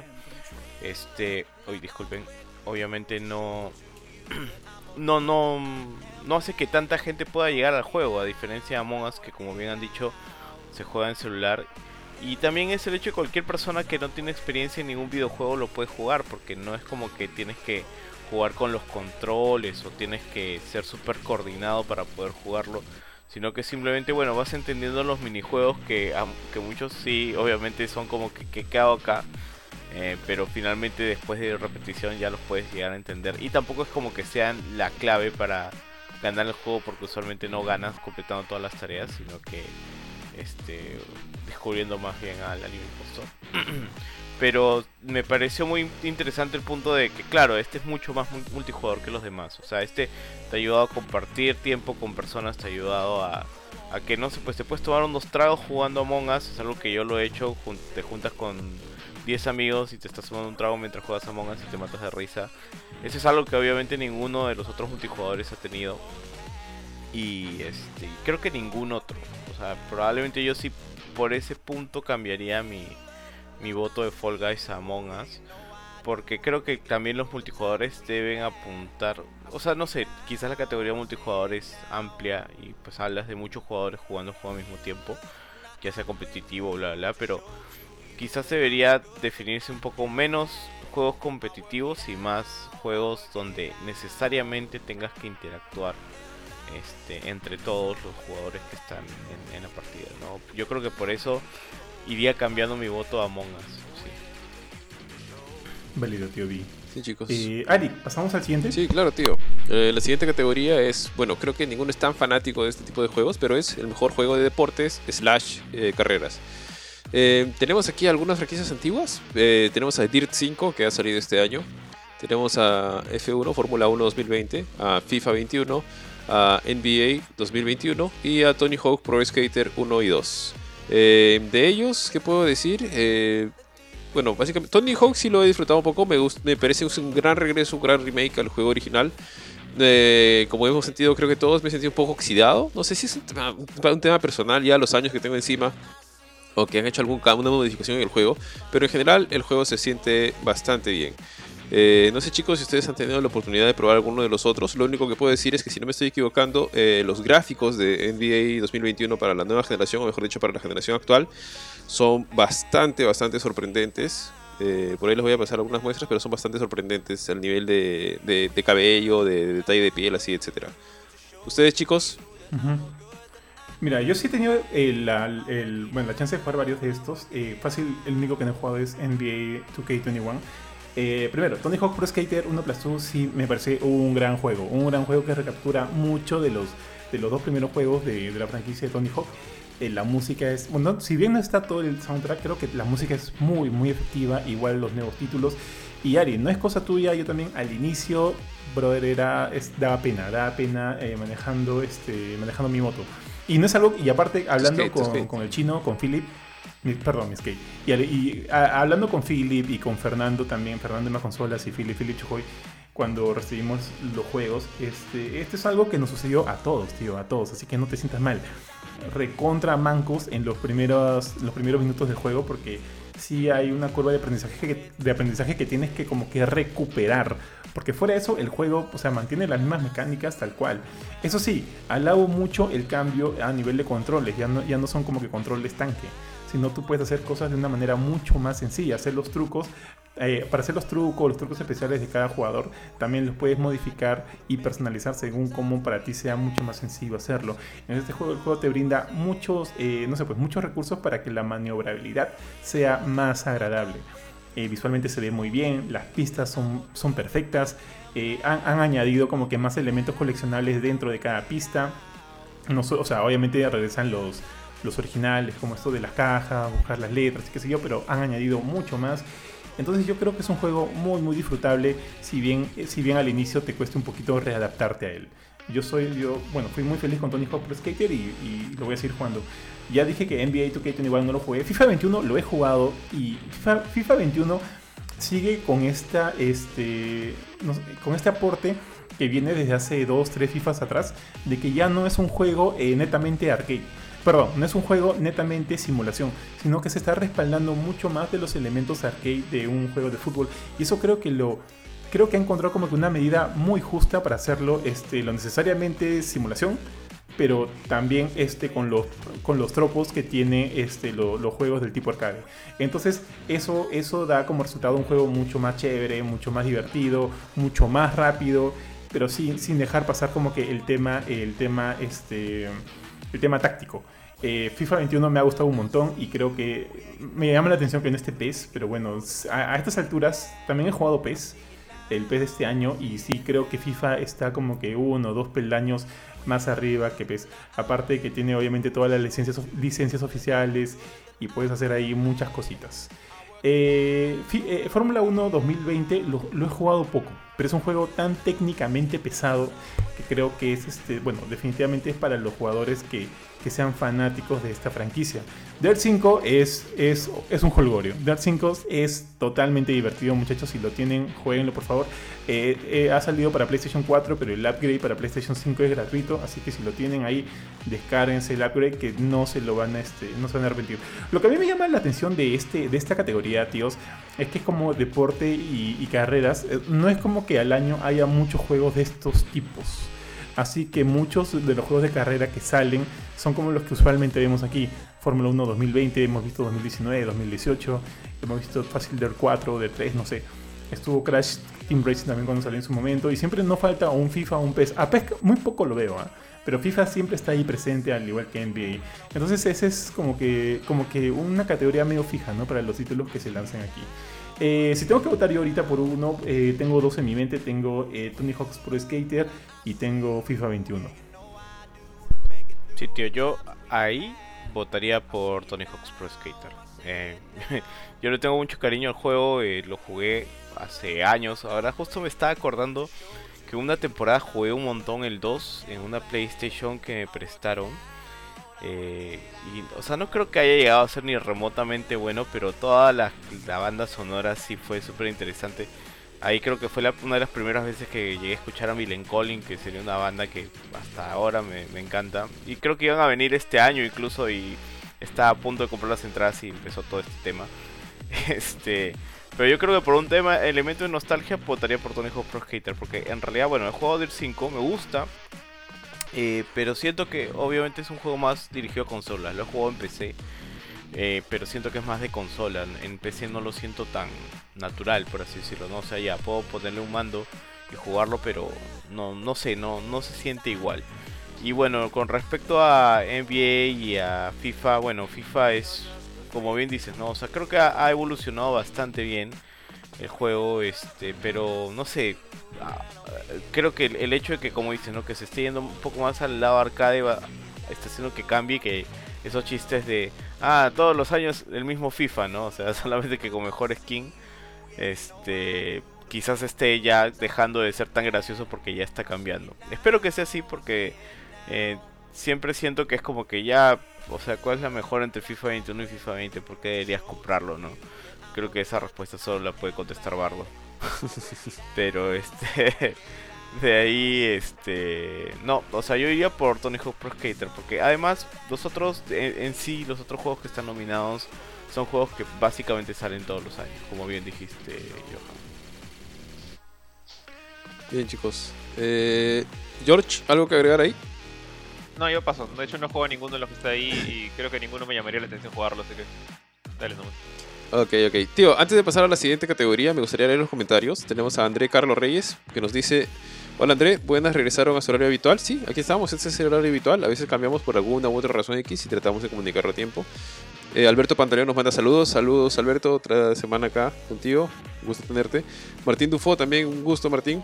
Nos dice: Buenas, no buenas muchachos. Saludos. Qué buen juego, Tony Hawk. Recuerdo cuando lo jugaba en PlayStation 3. Hace uff. Yo juego más FIFA 21. Es más realista. Es muy bueno. Ahora todo se ve más natural. Los movimientos y puedes construir tu estadio. Bacán, buenos, buenos datos. Eh, Tony Hawk no recuerdo cuál es la versión que está en PlayStation 3, pero creo que el recuerdo grande, y de hecho es el, remake al que se ha llegado, es que todos los que hemos sido niños pues en los 90 hemos disfrutado de este juegazo que ha sido Tony Hawk eh, Pro Skater, ¿no? En PlayStation 1, la versión 1 y la versión 2. Y no sé si ustedes, pero yo también jugué este Matt Hoffman, que era como que del mismo juego, pero el de BMX, que era monstruo, monstruo. No, era, ya, la, versión de Tony Hawk, pero inclusive era mismo desarrollador, mismo todo. Simular los controles similares y todo eso. Matt Hoffman. Salió en, En PlayStation 1 la versión 1 y en PlayStation 2 la versión 2. Y había uno más que se llamaba Sean Palmer, que era de snowboarding. Pero ya eso lo dejamos para otra. Ah, el miércoles. Ya, tío. Me sacas ahí joyi- Wow, joyitas tío. que ni enterado. Son juegos de Guanuco nomás, tío. Son, no, no existe por acá ni, Provincia, ni regalados. provincia. Juego de provincia. Ya. Siguiente categoría, muchachos. Mejor simulación y estrategia. Aquí hay muchos que no he jugado, unos, algunos que sí. Eh, a ver, veamos, veamos cómo nos va. El primero es Crusader Kings 3 de Paradox. Eh, no lo he jugado, sorry chicos. Si alguno, si alguno lo ha jugado, por favor, este intervenga. El otro es Desperados 3, que sí lo he jugado. Gears Tactics, Tactics, que también lo he jugado y, pucha, es un juegazo. Es, eh, Microsoft Flight Simulator no lo he jugado, muchachos. Este, creo que tener una buena PC para este juego, porque jue- este juego solo está en PC, sería lo ideal. Va a sal- no sé si va a salir Xbox, creo que sí, no, no estoy muy seguro. Y X, eh, XCOM, XCOM Chimera Squad. Eh, Gears Tactics es un juegazo. Es un juegazo porque creo que eh, ya lo eh, hemos hablado en un momento. Es una especie de, de Mario Plus Rabbids de Microsoft. O sea, el- la secuencia de juego es tal cual, pero obviamente con, con los personajes de Gears. Ahora, esta es una, una precuela, así que no van a ver a los usuales. Por ahí unas sorpresitas que no les voy a spoilear. Y la idea es atacar en base a estos turnos y estas estrategias que, que, que se mueven en una especie de cuadrícula. Eh, visualmente se ve muy muy bien y yo lo jugué en PC en ese momento, tenía una PC prestada, pero estoy esperando que salga ya en cualquier momento, si es que no salió ya para consola, porque, para Xbox, porque estoy seguro que lo iban a sacar este, pronto. Eh, creo que todos Gears Tactics, bueno, no he jugado Microsoft Flight Simulator, pero Gears Tactics este, tiene por ahí mi, corazoncito. Chicos, ustedes, A ver, tío. eh, en, cuanto a Gears Tactics, no lo he jugado aún porque, como bien dices, está en PC. Pero, eh, justo lo que preguntabas, el 10 de noviembre, que es el, el lanzamiento de Xbox ah, de la Series X, llegó a la Series X eh, oficialmente. O sea, como, como parte de su estreno de, la consola. Y me parece que también llegó a Xbox One. Obviamente que el juego está muy bien este, optimizado para correr en ambas consolas, pero obviamente se ve mucho mejor en las consolas de nueva generación. Eh, creo que para toda persona que haya jugado Gears es una. Por lo menos tratar de darle una revisada. Porque creo que sí, como bien indicas, le da unos, unos matices nuevos a la historia. Sobre todo si has jugado los, los Gears a partir del Xbox One, ¿no? Y la otra parte importante, lo que mencionabas, es el Flight Simulator. No lo he jugado, no tengo una PC que pueda correrlo. Pero sí lo he seguido. Eh, es un juego que ha causado mucho. mucho revuelo este año por la, porque ha sido muy bien valorado a nivel de, de la crítica de videojuegos especializada. Y a mí personalmente me gustó mucho porque, el, o sea, lo, lo que pude ver, porque básicamente era una, o sea, aparte de la, de la parte visual que se vea espectacular para hacerles este, para serles franco, me gustó ese, eso que hicieron con los mapas, donde básicamente tú puedes estar en puedes estar como que en varias locaciones y el mapa como que se va, creando, tiene algún sistema de, de, de logaritmo, de cálculo interno, que empieza, seguramente se carga, se cuelga de algún mapa similar y empieza a crear como las ciudades en 3D. Obviamente tiene sus errores, esto ya lo había comentado en algún momento, pero es, es eh, bastante interesante verlo, ¿no? Porque puedes visitar eh, bastantes eh, aeropuertos distintos, locaciones distintas. Inclusive creo que el clima está actualizado en tiempo real. Salió alguna noticia donde, por ejemplo, creo que estaba viendo o un huracán o un movimiento grande, no sé, en alguna región del mundo, en la parte de, Norteamérica, recuerdo. Digamos el, huracán Benito, por así decirlo. Entonces, ¿qué hacían los streamers? Agarraban y se metían al juego y, e iban al huracán Benito para ver cómo lo simulaba el juego. Entonces el juego reproducía en, tiempo real el, clima y demás y me pareció monstruo, ¿no? Detrás de este juego está, también ya, lo hemos mencionado antes, Asobo Studio, que es el, estudio, el mismo estudio que desarrolló A Plague Tale. Y bueno, bacán, bacán ver los que están acá, que Microsoft le haya dado un, digamos, la confianza. Obviamente los recursos que habrá puesto Microsoft deben ser increíbles, pero la confianza a este estudio de poder hacer una... es- Este, este, este juego, ¿no? Que es uno de los monstruos que ha tenido Microsoft hace muchos años. Sí, tío, el juego se ve increíble. A mí me gustaría jugarlo también. La verdad es que no he tenido oportunidad, creo, de jugar ninguno de estos. Hay dos juegos muy puntuales que llamaron mucho mi atención, que fueron Crusader, King 3 y Microsoft Flight Simulator.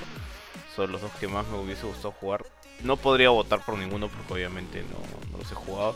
Tío, no has dicho nada de Desperados 3. ¿Qué tal es? ¿De, de qué se trata? O sea, creo que he visto el video, pero no, no me, no me cuadra. O Ya, tío, es un juego de estrategia. Eh, no es a nivel de cuadro. O sea, eh, creo que el diferencial aquí es que no es una especie de cuadrícula tipo este, Mario Rabbids o, este, mm, o South Park, sino es más. Lo que me gusta es que tú utilizas como que todo su escenario, el escenario por, por, piezas, y, y, está como que orientado en el viejo este. Por ejemplo, hay un tren ahí descarrilado estás tú y tu gente por un lado como que mm, estratégicamente posicionados contra eh, otro equipo de banda que está por ahí. Entonces de alguna manera eh, el escenario juega a tu favor. Y eso si bien ya hemos visto en otros juegos, como por ejemplo ponen un bloque por aquí, qué sé yo, en Desperados es chévere porque si hay un, como ya dije, tren descarrilado, tú puedes utilizar ese tren y utilizar como que los, vagones de tren para ver cómo te posicionas. eso creo que le brinda un nivel de estrategia superior pero este pero bueno o sea y, le da el diferencial en base a otros juegos que son un poquito más planos a nivel de cuadrículas y eso es chévere aparte que tienes como que también muchas armas para hacer de tu uso eh, hay armas a distancia o sea tú vas a como de alguna manera las armas también van a ayudarte a que tú creas tu propia estrategia. Las armas a distancia te paras para atrás, mientras como que los brawlers, entre comillas, van con armas a, a corta distancia, por ejemplo, por ahí un machete, para que sean de alguna manera tus peones. En ese sentido, sí hay bastante estrategia del juego y me gusta un montón. Y cualquier cosa del viejo este, a mí me encantan las películas y demás. Este, pero pero no sé, soy, me he quedado tan, tan impresionado por Gears Tactics y en verdad les recomiendo que lo jueguen muchachos, que bueno, yo me voy por Gears Tactics, así en una. Crusader Kings 3 no lo he jugado, Microsoft Flight Simulator me gustaría jugarlo, todavía no, y XCOM, eh, no soy muy fan de XCOM. Eh, ah, eh, Jorge, ¿tú llegaste a jugar alguno de estos?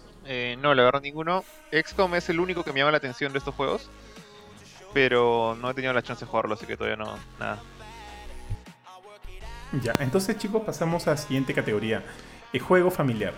Eh, acá hay algunos que ya hemos visto, de los que ya hemos visto probablemente no, no, no los toquemos a menos que haya algo más que mencionar en cuanto a la categoría en sí. Por ejemplo, está Animal Crossing, eh, está Crash Bandicoot 4 It's About Time, creo que ustedes saben por cuál votaría yo. Está Fall Guys Ultimate Knockout, así es. Mario Kart Live Home Circuit, que no lo he jugado, ese juego no, no, no he llegado a probarlo porque tienes que comprar muchas, muchas cosas extras para poder este, tener experiencia completa en este juego. Minecraft Dungeons, que lo he jugado y me he divertido, le he pasado muy bien. Es más, creo que en algún momento también lo he jugado con, con mi tío y Kurchin y Paper Mario de Origami King. En cuanto a Paper Mario de Origami King, chicos, tengo que decirles algo muy, muy puntual sin spoilear el juego, porque este sí, o sea, son la historia en los Paper Mario son como que elementos muy importantes. Este, jamás habría pensado en ningún momento en mi vida que algún juego de Mario me haría emocionarme casi, casi hasta las lágrimas. Ah, super, ¿tanto así, tío? Con Paper Mario de Origami King, sí, tío, hay un momento muy, muy, muy feeling, qué bestia. Muy, y, y muy inesperado, Chuls, muy, muy inesperado muy existencial, muy todo lo que quieras, este, muy bien logrado. Y es como que me quedo tanto con ese momento que quisiera votar por este juego, pero, pero no, no me da, no, no, no puedo. O sea, no puedes con tu amor a Crash. Voy por otros. Me voy por otros porque también como es cuando, cuando yo escucho juego familiar, eh, obviamente este es un juego dice que mejor apropiado para jugarlo en familia eh, y para mí eso también tiene cierto elemento este multijugador, pues, quieres o no. Eh, en mi caso. O sea, no solo es para poder verlo con tu familia, que es para jugarlo en familia. Entonces, yo siento que hay otros juegos que se acomodan un poquito más a eso. Eh, bueno, bueno, en realidad Animal Crossing prácticamente lo juegas solo, Crash Bandicoot lo juegas solo. Bueno, puedes jugarlo también en... tiene, un, tiene un multiplayer eh, Crash Bandicoot, pero es como por ejemplo mete gol, mete gol pierde, ¿no? Si tú estás haciendo un curso y pierdes, le toca al otro, y le toca al otro, y le toca al otro. No es como que haya un elemento multijugador en conjunto. Pero igual, lo mismo ocurre con Fall Guys, lo mismo, lo mismo bueno, Mario Kart Live creo que podría, es el que más ajusta a eso, porque es un juego deportivo en que pueden haber varios. Minecraft Dungeons se ajusta perfectamente a ese juego de que es familiar y en cooperativo. Y Paper Mario no se ajusta para nada. Pero si dejo de lado el elemento cooperativo, entonces, pucha, no sé, mi, corazón está dividido, tío, está muy dividido. Yo me quiero ir entre Crash Bandicoot 4, que me parece un juegazo, un gran regreso de, de, la franquicia. Este, este es un juego que, que, retoma los títulos originales de Crash Bandicoot, o sea, los títulos originales creados por Naughty Dog. O sea, desde Crash Bandicoot 3 Warp salta este que sería Crash Bandicoot 4 It's About Time, que de alguna manera este, es, es, tiene las bases de los juegos originales, pero trata de modificar la fórmula en muchos aspectos con algunos de los elementos nuevos que ponen aquí como las diferentes máscaras cuánticas que te dan ciertas habilidades para, eh, para desarrollarlas durante los niveles, ya sea flotando en el aire, cambiando de perspectiva, este, teniendo, teniendo, teniendo un spin que no un spin infinito que te hace volar y demás cosas. Además la historia es bastante buena, los trabajos de voz son muy, muy chéveres, los escenarios, los puzzles dentro de los escenarios están muy bien pensados, entonces es un juego de plataformas muy bueno, muy muy bueno. Pero Paper Mario tiene este momento, tío, este momento tan feeling que, que, mi corazón está dividido. Pero bueno, yo chicos me quedo con... Me quedo con, con el, el, rico, el, rico, perdón, me dije Mario. No, Crash Bandicoot. Ah, ya te, ya te vendió tu corazón, tío. Ya te vendió. Sí, sí, Te agarró por el bobo, tío. Sí, bueno, es que Crash Bandicoot es más juego, es más juego, es más juego, tío, en, en muchos niveles. Sí, es cierto. Pero Paper Mario es, es un Paper Mario. Eh, no he hablado de Minecraft Dungeons, ustedes amigos que lo han jugado, por favor. A mí lo que me gustaría agregar. Díganme sus opiniones. Lo que me gustaría agregar es que me parece que esta categoría tiene grandes, grandes títulos. ¿ah? La categoría familiar sorprende por la calidad de títulos que tiene. ¿ah? Son muy, muy buenos. Efectivamente, Minecraft Dungeons me ha parecido genial, espectacular. Un juego que puedes disfrutar con los pequeños, que además no es complicado, a pesar de que tiene cierto nivel de profundidad, al nivel de que puedes revisar estadísticas, tu, equipamiento y demás, pero aún así no se siente tan...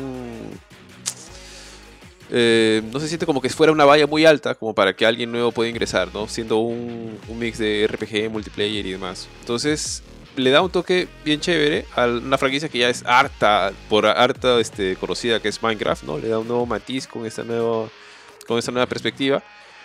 Y, nada, eso por mi lado. Me parece que todos los juegos que están en esta categoría son geniales en, general. el, único del cual sí no, no sabría decir porque ya es una experiencia totalmente distinta es el Mario Kart Live. Me parece bacán la idea, no sé cómo qué también podría estar implementada. Bueno, y es una cosa que tienes que experimentar, ¿no? Porque seguramente que la experiencia va a ser distinta para cada uno, para cada tipo de jugador y demás, y a ver pues si se pega o no se pega, ¿no? Eso por mi parte. Eh, bueno, en, mi caso, estoy justamente, acabo de entrar a la página Game Awards para ver mis, mis votaciones, y estaba viendo acá, yo por cuando me refiero a juego familiar no pienso en, en multiplayer, honestamente, se piensa más bien en un juego que puede jugar toda la familia, o sea que tú puedes, digamos que, que fuera un juego de Switch, tú puedes este, dárselo a tu o sea, a tu papá, que ya tiene, no sé, 50 y pico años y lo puedes jugar, así como se lo puedes pasar a un niño, a tu sobrino de, de 6, 8 años, y también lo puede disfrutar, entender. Eh, entonces, en ese caso, eh, de acá el único que no conozco prácticamente nada es Minecraft Dungeons. Eh, entonces, voy a tener que ignorarlo por el momento, pero siento que el ideal, a pesar de que no es muy multijugador, como dije hace un rato, es este Animal Crossing. justamente he visto que es este detalle que ha sido exactamente ha sido un boom y mucha gente, por ejemplo, un montón de celebridades se les ha dado por jugar Animal Crossing, hacer videos de Animal Crossing desde Animal Crossing y tienen sus ciudades y cosas porque han ido entendiendo la mecánica de una manera, o sea, las mecánicas de crear tu isla, pagarle al, al tanuki este pata que te cobra tu plata, que, de hecho no, no juega tanto, pero el simple hecho de que tu objetivo es conseguir más cosas para tener una mejor casa, en este caso una isla más bonita, es algo que cualquiera puede entender, que creo que cualquiera puede disfrutar. Y eso es para mí lo que le hace que sea justamente el voto. el, hecho de que este juego sea un boom tan grande y que se mantenga, a diferencia de, por ejemplo, Fall Guys, ¿no? Por, dar un ejemplo. Y que no tenga esta dificultad que, por ejemplo, caracteriza a Crash Bandicoot. O no tenga el problema de tener que comprar tu carro y armar tu sala y todo eso que tiene Mario Kart es lo que el, y no tiene todo el tema de RPG, la carga ya de la historia que tiene Paper Mario, es lo que hace que le dé, a mi opinión, el voto a Animal Crossing. Genial chicos, genial. Eh, Pasamos a la siguiente categoría. Sí, vamos. Listo. Ah, esta es una categoría bastante interesante también, ¿ah? Eh, y aquí seguramente se van a explayar mucho más, tanto Jorge como Johan, porque es una categoría que visitan semana a semana. Es la categoría a mejor juego de pelea. A ver, tenemos a Grand Blue Fantasy Versus, desarrollado por Arc System Works, eh, y Exit. Luego también tenemos a Mortal Kombat 11 Ultimate, que al menos de los que he podido seguir, creo que por ahí va a ir mi, iría, iría mi voto, a pesar de que como a nivel de mecánicas me gusta más cómo se juega Street Fighter. Luego tenemos a Street Fighter 5 Champion Edition. Tenemos a One Punch Man, a Hero Nobody Knows. No sé qué hacer. Y tenemos a Under Night Invert X Late, entre paréntesis, CLR, CLR. La verdad que no tengo ni la menor idea de qué quiere decir ese nombre. Clear. Eh, Jorge, Jorge lo debe saber, tío. sí. Clear. Clear. Ok, perfecto. Eh, de todos ellos, la verdad es que no he, visto mucho el de One Punch Man, el, juego en sí, ni el último juego, ni. No tengo ni la menor idea de qué va. Pero digamos de los que son más populares, por así decirlo, entre como pueden ser Mortal Kombat 11 y Street Fighter 5. Como mencioné, me gustan mucho más las mecánicas de Street Fighter, me gusta más cómo se pelea en Street Fighter 5, pero debo reconocer que Mortal Kombat 11 es, es un placer de ver. Es un placer de ver lo que hace, lo que han hecho con, con sus expansiones, con sus DLCs, que ha habido bastante fanservice. Y probablemente porque también el, el fanservice y los, los personajes que han ido apareciendo pues son para, para nuestra generación, ¿no? Porque hemos disfrutado bastante con las películas de viendo seguramente a Terminator o viendo a... Bueno, yo, yo no soy muy fanático de Rambo, pero es bacán poder tenerlo ahí y ver que pelea ahí pues contra una pelea entre Rocky Balboa y Arnold Schwarzenegger. Así que, no sé, les doy la posta a todos ustedes que, visitan este género semana a semana. Bueno, ni te has seguido ahora último, pero. Este, eh, a ver. Bueno, por mi lado, yo sí conozco todos estos juegos, lo- los cinco. Eh, el- que no he jugado es Under Bird. Eh, de hecho, es uno que, juego que me llama bastante la atención porque en Blaze Blue Cro- Cross Tag Battle hay personajes Under Nothing Bird eh, que se manejan bien chéveres. De hecho, este tipo de juegos estilo anime 2D me llama la atención. Eh, ahora último ha- hay uno que se llama Phantom Breaker, creo, que, que ahorita está como que bajo mi radar. Este de acá salió este año, obviamente, la versión eh, Excelate Clear, se pronuncia, Excelate Clear. Eh, me, suena un café de Starbucks, sorry. Y es una cosa que de hecho me gustaría jugar. Me gustaría jugar, sé que es publicado por Arc System Works, pero no lo desarrollan ellos, no lo desarrolla este grupo que se llama French Bread. Es otro estudio.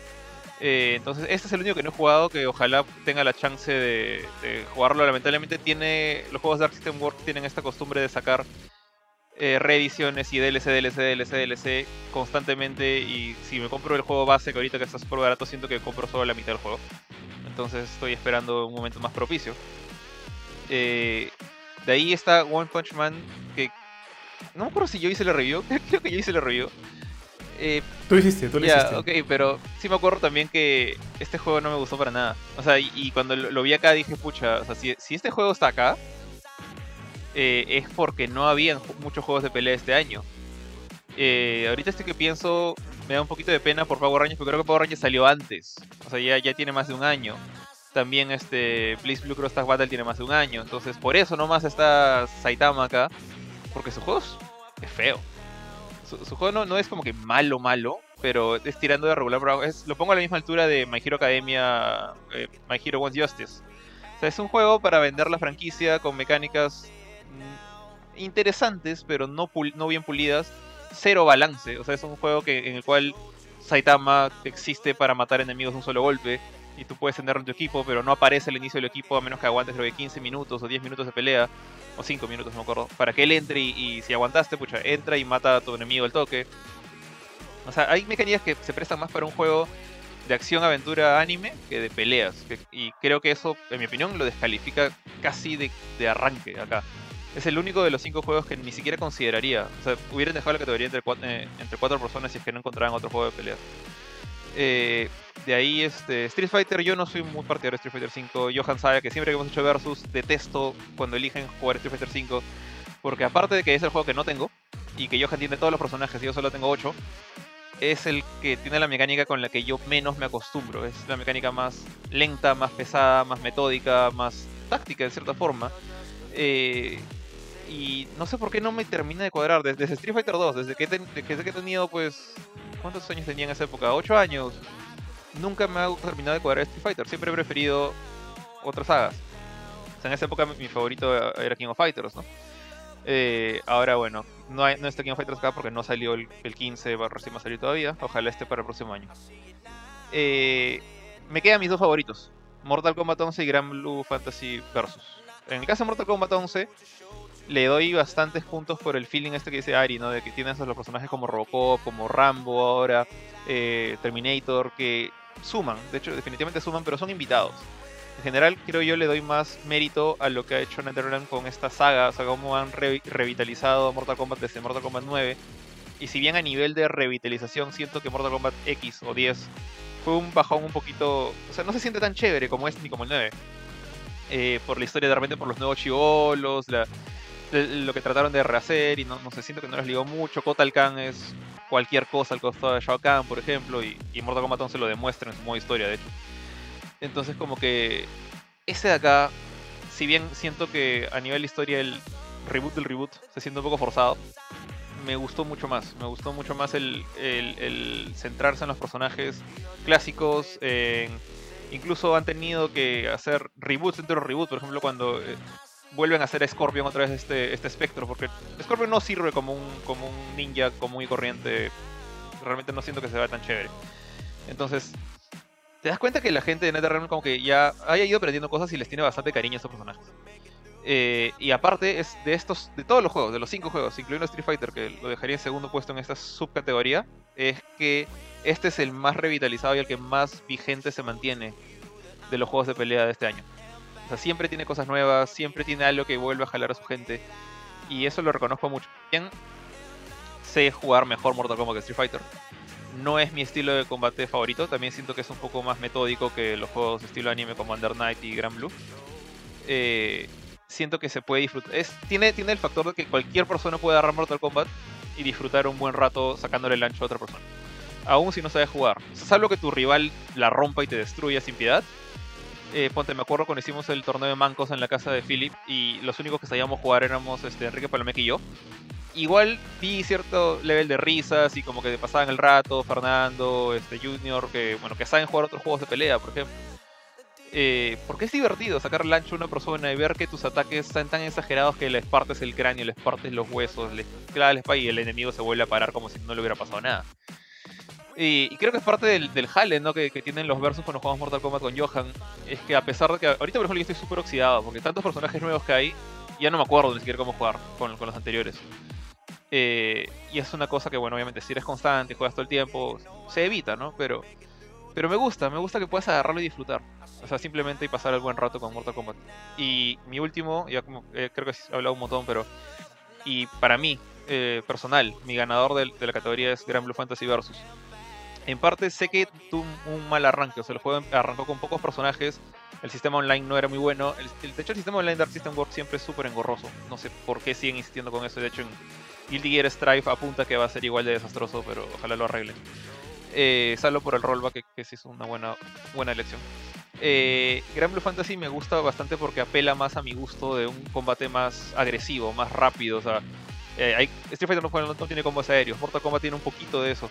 Acá prácticamente pasas la mitad del tiempo, bueno, en el piso y en el aire. Tu, enemigo está en el piso, le haces Jagger como fuera Tekken. Eh, no es tan agresivo a nivel de mecánicas rápidas y locas y raras como, como Blaze Blue, por ejemplo creo que es un buen punto medio entre un Blaze Blue, que es full velocidad, full anime, tipo Dragon Ball Fighter, que estás en el aire más, más del 80% del tiempo, y un Street Fighter. Es porque Grand Blue es un poquito más lento, es un poquito más de pokes, un poquito más táctico, pero cuando sabes hacer combos, después puedes lanzarte sobre el enemigo, acorralarlo y no darle respiro a menos que sepa cómo romperte esos combos. Siento que hay un nivel técnico bastante alto escondido atrás de un juego que es también bastante amigable eh, fue también mi puerta de entrada para este universo de Gran Blue. Me han gustado, me ha gustado bastante aprender a estos personajes, aprender a su mundo. Eh, no he visto el anime todavía. El juego de celulares creo que no es tanto mi, mi estilo, se ve bien, bien retro. Eh, pero reconozco que hay un todo un mundo bien bonito ahí construido. me acabo el modo historia, a pesar de que es un poco pesado acabarte el modo historia. Y creo que Johan no le ha gustado para nada este juego, pero la, la vez que tratamos de jugarlo ni siquiera había arrancado el modo online. Pero si es que ahorita quisiera jugar un juego de pelea para simplemente desestresarme o pasar el rato y no, no tuviera otra cosa que jugar, e, ese era, ese era mi juego. Durante todo el año, a veces incluso estaba en grabaciones de algo una. estaba esperando que alguien se conectara por una reunión, por Discord, por, por Zoom, lo que sea. Eh, podía jugar un par de partidas online de Grand Blue Fantasy y pasar un buen rato. siempre, me ha gustado eso de, los juegos de pelea que tienen ese detalle y este año para mí se lo, he llevado este de acá. Oye, no, nada que ver. A mí sí me ha gustado Grand Blue Fantasy. Lo que pasa es que cuando jugamos esa vez, yo no había todavía activado el modo online ya que estaba jugando la campaña, el modo historia, que me parecía muy chévere. ¿Ah, sí? a mí no me gustó mucho este, sí, como tú, Sa- ¿No te gustó? Salvo los O bosses. sea, los bosses es sí que- me es que gustaron. estaba es que, es que para mí es una forma de aprender a jugar. Ah, bueno. O sea, es como que ya me enganché, está, estaba aprendiendo, me gustaba hacer esto, lo otro, qué sé yo. Y era como que ya le, le agarré un poco más de, más de maña a cada uno de los personajes. Eh, y es por eso que como yo empecé a jugar esa semana y para el día sábado eh, iba, a hacer el versus con este juego y hasta ese momento no había agarrado el modo online, pues entonces me agarré el modo online en frío. Claro. Uno, que todo el tema del hub del modo online me parecía, sí me parecía medio caótico. Y luego este, tener que ganar tres partidas, hacer tres cosas. Y luego ya, le- luego de hacer como que un pochocón de tareas, recién ya te da la chance de jugar eh, con alguien, o sea, contigo o con algún extra, qué sé yo. Entonces, Problema. salvo eso, este, a mí sí me gustó mucho Gran Blue Fantasy. O sea, visualmente creo que todo el arte es bellísimo, es muy, muy bonito. Es un poco más lento, se siente un poco más lento para ser un juego de Arc System World, creo que ya lo comentaste. O sea, sobre todo si lo comparamos con Dragon Ball Fighters, que Dragon Ball Fighters es adrenalina pura. Se siente un poco más lento, más timado, más pensado, pero, pero en la variedad de sus combos tú encuentras un ritmo también bastante chévere. Entonces sí, o sea, si bien yo no, no votaría por Gran Blue Fantasy, creo que sería mi segunda opción si, no es, si la primera no fuera Mortal Kombat 11. O sea, Mortal Kombat 11 y Ultimate, como bueno, no voy a repetir lo que tú ya dijiste, lo que ya dijo Ari, pero es un juego eh, muy bueno, muy bueno. Este, creo que todos los combos que logras hacer en, en Mortal Kombat 11 a mí me gustan mucho. Ahora, yo soy de la persona de la que este, no me gusta usar como que muchos, eh, no sé, eh, ataques de rango o ataques de... O, o, ya- o- o jabs, qué sé yo, de disparar y que... A mí me gusta ir y, y me echar así con combos. Hacer combos bonitos, a lo peruno, juega bonito, pierde siempre, pero juega bonito. Hacer combos pajas, qué sé yo. Y es, eh, siento que Mortal Kombat me, me da esa chance, me da esa chance. Yo he, he- masterizado a, a dos personajes, tres personajes, y con ellos como que me quedo, porque es un listón de personajes bastante grande, lo cual es bastante bueno, pero obviamente no puedes meterle este cabeza a todos. Eh, eh, los, eh, creo que todos los personajes extra que han sido añadidos han sido correctos, han hecho que el juego se vea revitalizado en cada nueva actualización. Por ejemplo, cuando salió este Terminator, boom, todo el mundo quería volver a jugar Mortal Kombat 11. Salió Robocop para esta tan esperada Robocop vs Terminator, boom, todo el mundo otra vez regresó con fuerza a Mortal Kombat 11. Nuestros streams y videos que realizamos eh, de los fatalities, los streams de los versos con los dos personajes se llenaron porque la gente estaba eh, muy extasiada de ver estos dos nuevos, estos nuevos añadidos. Y ahora con el ingreso de Rambo también ha, ha salido, o sea, ha pasado algo similar. Entonces creo que han sabido muy bien cómo eh, utilizar estas cartas de sorpresas, de personajes sorpresas, para hacer que la franquicia se sienta cada vez, eh, como digo, cada vez, este, no, no mejor, pero cada vez eh, como, como algo nuevo, ¿no? Como algo refrescante, como algo novedoso. Y eso creo que es algo muy bueno, aparte de todo lo bueno en sí que ya han hablado de lo que es el juego. Street Fighter V Champion Edition, a- a- Champion Edition a mí me encanta. Me gusta que haya toda este, esta cantidad de personajes. O sea, más allá de, de los eh, sistemas técnicos y los elementos puramente técnicos que tiene el juego, creo que bueno, Street Fighter es una franquicia que es como, qué sé yo, pues como, como la leche. Es- es- está ahí, está ahí, tú Ah. creces con eso, o sea, creces con eso, está con- te comp- eh, compartes con esa franquicia fácil toda tu vida. Yo la he compartido desde, o sea, desde Nintendo, la tengo tan acá Street Fighter que es como parte de, ya parte de mi parte de mi vida. Es como que si no hablas de Street Fighter, o sea, por lo menos si hay alguien que no sabe mucho de juegos o no sabe mucho de juegos de pelea, que yo, por lo menos creo que fácil no sería tan, tan difícil que reconozca la- el, nombre de la franquicia Street Fighter, ¿no? Eh, One Punch Man lo jugué 5 minutos, lo odié, no me gustó, lo dejé ahí.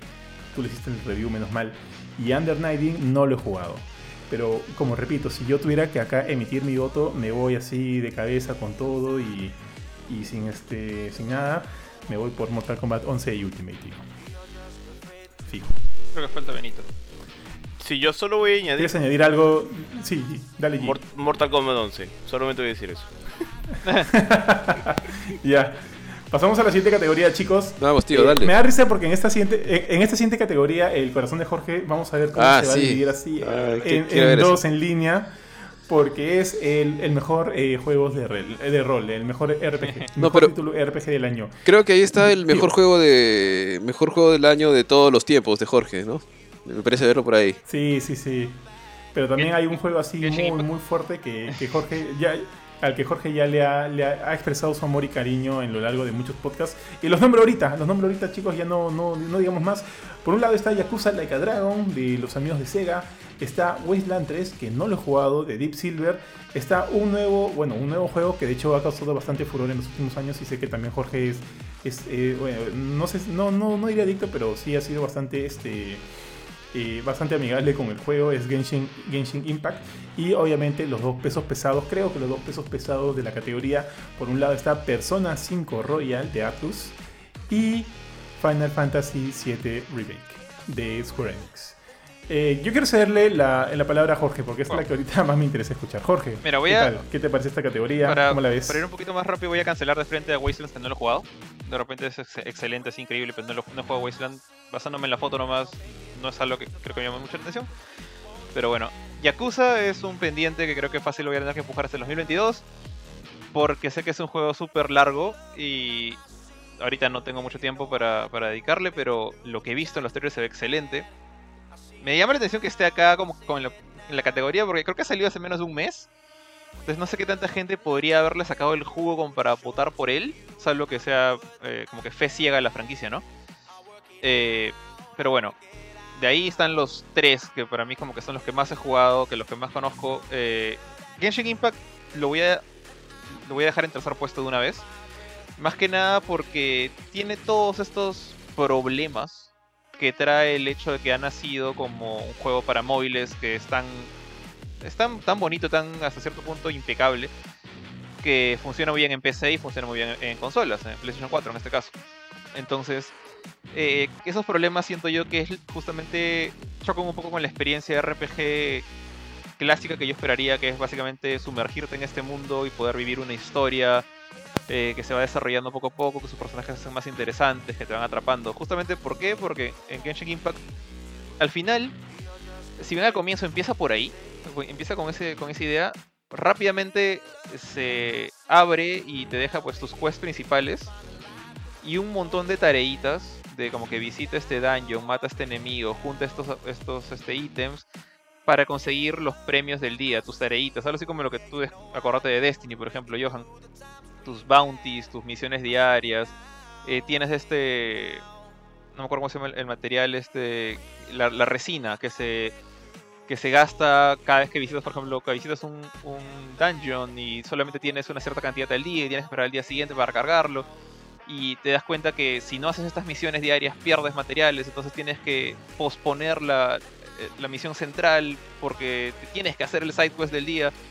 Y en mi opinión eso, eso friega bastante lo que es el, el flujo de, la, de una de las cosas más bonitas de los RPGs que es la historia.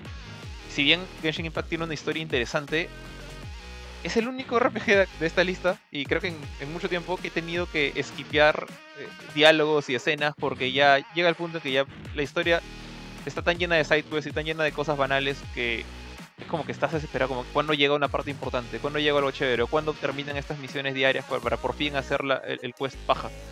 Y aunque tiene un gameplay hermoso, tiene este, gráficos bien bonitos, está lleno de acción, personajes eh, atractivos, no necesariamente interesantes, porque algunos simplemente están ahí para ser chéveres y, querer que tú gastes plata. Eh, todas estas cosas, nacidas del, del mercado free to play de móviles, siento que merman esa experiencia. Entonces me quedo con solamente los otros dos, que son Final Fantasy VII Remake y Persona 5 Royal. Y acá esto lo discutí como que a medias en, en Facebook, en un post, no me acuerdo con quién. Eh, el detalle de que siento acá que Final Fantasy VII está un poquito como invasor. Frente, y también Action Impact, en cierta manera. Porque ambos son action, action RPGs, que es un género o, un híbrido que cada vez agarra más y más fuerza. Entonces, a veces hay gente que incluso, por ejemplo, considera que, no sé, Horizon Zero Dawn es un action RPG porque tiene un, un árbol de crecimiento de personajes. Eh, el juego que estoy haciendo ahorita de Tunche tiene un árbol de crecimiento de personajes y jamás le diría un RPG. No es un RPG solamente por tener eso.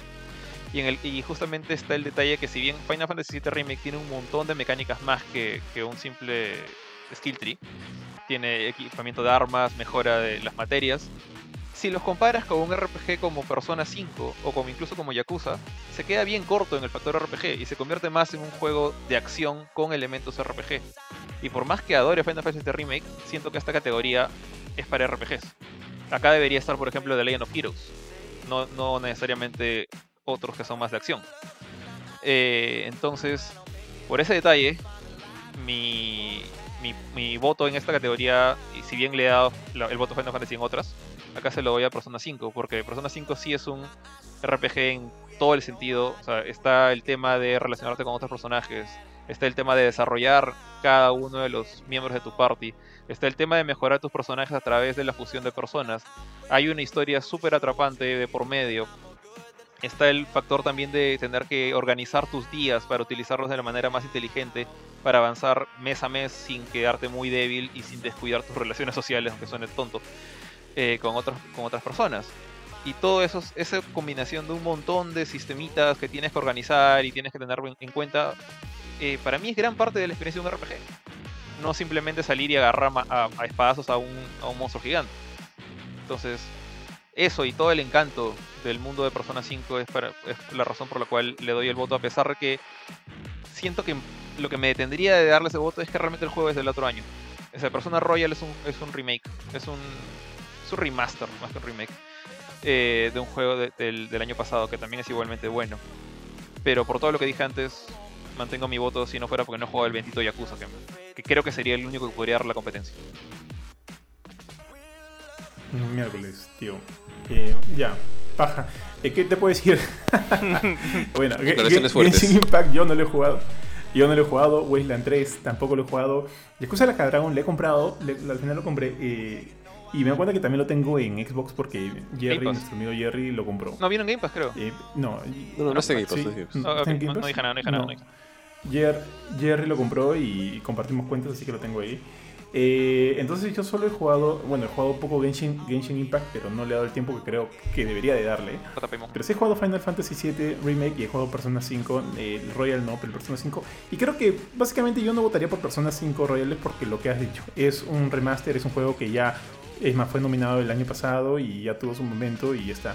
Simplemente por eso yo se lo daría a Final Fantasy VII Remake, que con sus sistemas y todo creo que es un juego bastante, este, eh, bastante bueno. Que, que tiene como que muchos elementos a su favor y para no hacerla más larga, creo que mi voto va ahí. Eh, a Benito, Ari, si tienen algo más que, que, que agregar, sino para pasar al Eh, siguiente. lo único que quería agregar como dato adicional para la gente que nos está para que nos está viendo, escuchando, eh, es que Wasteland 3 está así en el Game Pass. De hecho, está to- toda la saga Wasteland, Wasteland 2 y Wasteland 3. Eh, creo que el Wasteland es un remake del original, del juego antiguo. Y es una saga que se parece bastante, si no me equivoco, a Fallout, a la primera, a, las, a los originales, al 1 y al 2 creo. Entonces eh, han sido bastante bien valorados. Pero más allá de eso, no, creo que ya lo han dicho todo.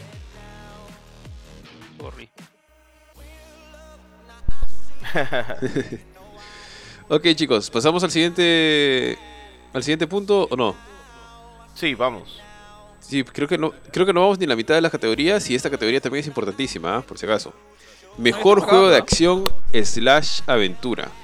A ver, ¿qué tenemos aquí? Eh, juegos que combinan combate con, bueno, exploración y de resolver puzzles, ¿no? Tenemos aquí a uno que recién ha salido este año, está creo que la generación antigua y la generación actual, Assassin's Creed Valhalla de Ubisoft, ultra conocido, es la última versión de la saga Assassin's Creed. Tenemos a Ghost of Tsushima, del cual hemos hablado bastante en varios podcasts, un juego bastante interesante. Tenemos también a Marvel's Spider-Man Miles Morales, que es la, digamos, la expansión que ha salido, que está en PlayStation 5 y en PlayStation 4, del espectacular este, Marvel's Spider-Man, que salió en Play 4 originalmente de Insomniac. Tenemos a Ori and the Will of the Wisps, que es un gran, gran juego. Yo he tenido la oportunidad de jugarlo.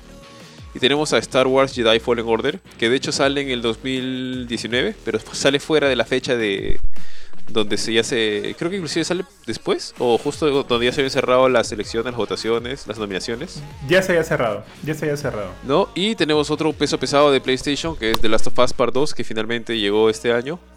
Y me parece que están todos bien merecidos ahí, juegazos realmente todos los que están ahí. Eh, yo, al que, del que más he disfrutado, porque bueno, yo no juego mucho en... No, no tengo una PlayStation, pero solamente para mencionar. Eh, Ori and the Will of The Will of the Wisps es un gran juego. Un juego muy divertido. No sé si hay un género de plataformas. Yo lo hubiera puesto más como, como un juego de, de plataformas. Aunque creo. creo que calza muy bien en el género de, de aventuras. Es un juegazo realmente bastante emotivo. El juego anterior es, es o sea, creo que mantiene la calidad del juego anterior y la, la mejora. O sea, a nivel de, de historia y demás es como que muy similar, no, no muy similar, sino en calidad es muy bueno. Pero en el aspecto técnico, obviamente, porque ya pues han tenido algunos años para mejorar, ha mejorado varias cosas. Tiene algunas nuevas partes de jugabilidad, como la inclusión de algunos NPCs adicionales, un poco más de personalización en los poderes. Eh, me parece que Ori también llegó a Nintendo Switch, si no estoy mal. Y la verdad es que es una experiencia que hartamente recomendable. Es un juego, si no me equivoco, ¿cuánto cuesta, tío Johan? ¿40 dólares? ¿20 dólares? No sé, porque la verdad es que tampoco lo compré porque Mm, está no, en, no sé. en el Game Pass. Menos, Sí, menos. está en el Game Pass. pero, pero es más barato, más barato de 20 dólares. Sí, no, no, juega- no cuesta como un juego AAA, pero tiene una calidad altísima. Es muy, muy bueno y de hecho solamente para, para terminar y puedan pasar con comentar estos pesos pesados que quedan ahí. De, estos, de todos estos juegos, en este momento se encuentran Fallen Order y Ori en el Game Pass. ¿no? Fallen Order recién acaba de ingresar el 10 de noviembre con el ingreso de EA Play al Game Pass Ultimate, eso sí. Ya chicos, a ver, Mm, ¿cómo van ustedes ya. con su... Eso- por aquí? So- so- mira, solo para. A mí también me encantó Ori and the Will of the Wisps. Wisps creo que tiene una gran historia. Visualmente se ve muy bien. Y es una gran secuela del, del primero este, de Bl- Blind Forest. Pero si no votaría por él es porque creo que salió como con elementos eh, un poquito complicados a nivel de la, del performance. eh, en, en Xbox por lo menos. No sé qué también le fue en PC. Y ahí sí hubieron algunos problemas un poquito, un poquito raros. Por ejemplo, en mi grabación llegó un momento, yo estaba bastante avanzado en el juego, quise volver a jugar y mi archivo salió corrupto y tuve que volver a, iniciar del inicio. No solo del inicio, tuve que borrar y volver a instalar el juego. Entonces son esas cosillas, ¿no? Por ahí unos pequeños bugs, algunos bajones de frames, eh, que son cosas que pueden pasar, sí, pero eh, por lo menos estos problemas que me pasaron a mí sí siento que afectaron mucho mi experiencia de juego y de hecho, si bien no, no malograron, sí tenieron un poquito la experiencia final. Fuera de eso, igual es un juegazo. Es, es un, siento que es un. O sea, si bien hay cosas como que mejoradas, es un poquito más de lo mismo. Pero que, bueno, siempre cae bien. Eh, Star Wars Jedi Fallen Order, cuando salió, me gustó mucho. Creo que a estas alturas ya se quedó atrás. Ya se quedó bastante atrás con los otros juegos que, creo que están aquí.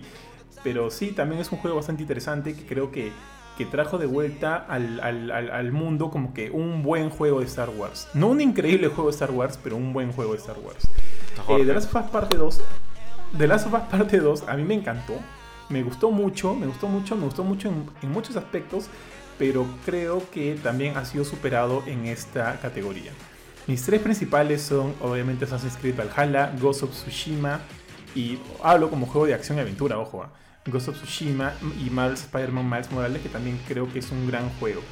Este, si dejo un poquito atrás a Marvel Spider-Man Miles Morales, que lo jugué, lo terminé y me encantó, eh, siento que es un poquito más del, del anterior, o sea, más que un juego por sí, es, es una expansión y está bien que lo sea, pero hay que decirlo, ¿no? es solo una expansión. Y, si bien Miles Morales es un gran protagonista, y creo que lo comenté con Jorge en algún momento, creo que Miles tiene como que toda la madera para ser un buen, un gran lead. Creo que, creo que este, para, no puedo verlo como un juego este, totalmente solo. O sea, veo mucho ahí del, del original. Y si bien hay el- los elementos nuevos, como que este, este, estos este, elementos en base al, al- Venom, al- a, los poderes del Venom, de, de Venom, de Venom de, de- de- veneno, ah, no del personaje, de Miles Morales, este, creo que sí le dan como que le dan como que algo, algo particular al juego. O sea, y, y acá funciona muy bien.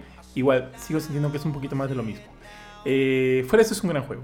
Ghost of Tsushima ya lo hemos hablado muchas, muchas veces y creo que ahorita, con todas las últimas actualizaciones, y creo que también ya lo he comentado, es un paquete mucho más completo de lo que fue al inicio.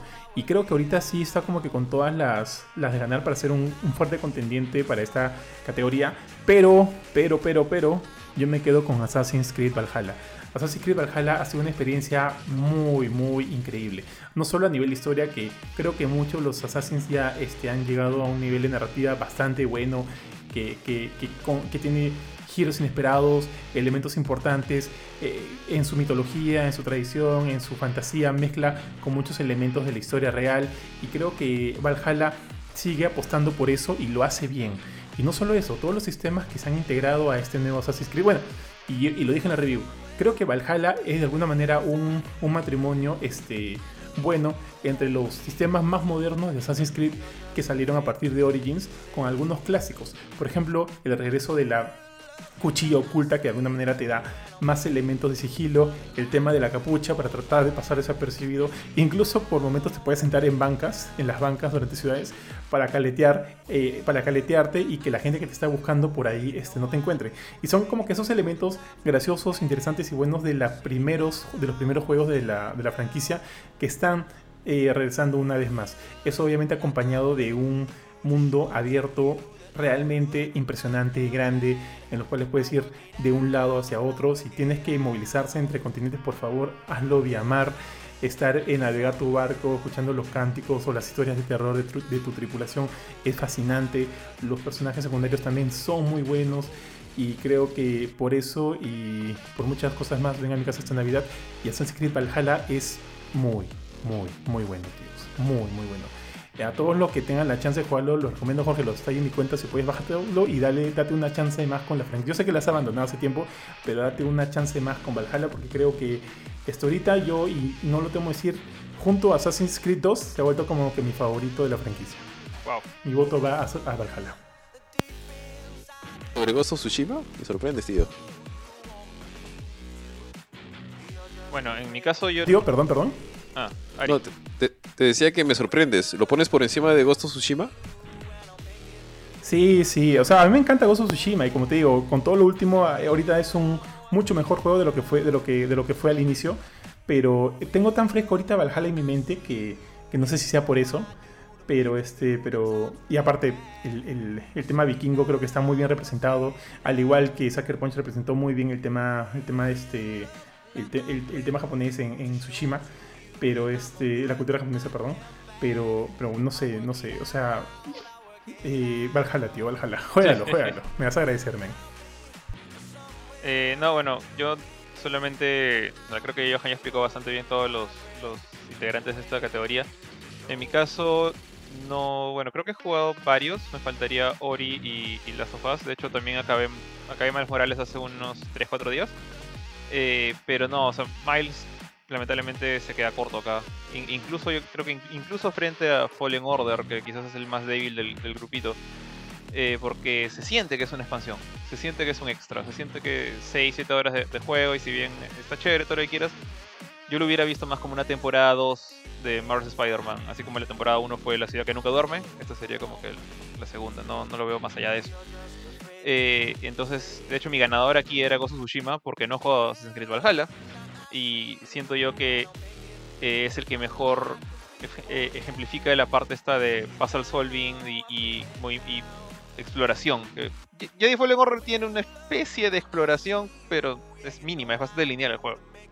Eh, Tsushima no, Tsushima te puedes perder persiguiendo pajaritos que por, su- por ratos puede ser bastante molesto, pero al mismo tiempo este mundo gigante te permite, pues, básicamente, a veces simplemente sentarte y mirar lo, hermoso que es y saber que incluso a la montaña más lejana, casi todas, puedes llegar a ella de alguna forma.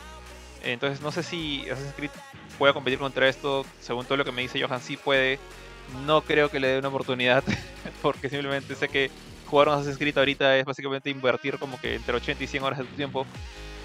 No soy tan fan, o sea, me gusta más el tema de los vikingos que, que el tema Egipto, egipcio de, de Origin, pero si no le hice mucho caso a Odyssey, que es uno de mis temas favoritos, la mitología griega, no creo que le haga caso a, a los nórdicos. Así que, bueno, tendré que confiar en Johan en, en que Assassin's Creed es digno. Ahorita mi, mi voto iría a Ghost of Tsushima. Es digno, tío, es digno del martillo. No sé, Benito Benny. Ah. Ari. Tío, yo, pucha, la verdad es que no he jugado muchos de esos. Me cae la duda de, o sea, no sé si es, o sea, es mi opinión, ¿no? Que sea tan pronto que ya lo pongan Assassin's Creed Valhalla dentro de una participación de... Yo sé que por un tema de- del tiempo de lanzamiento y todo ingresa.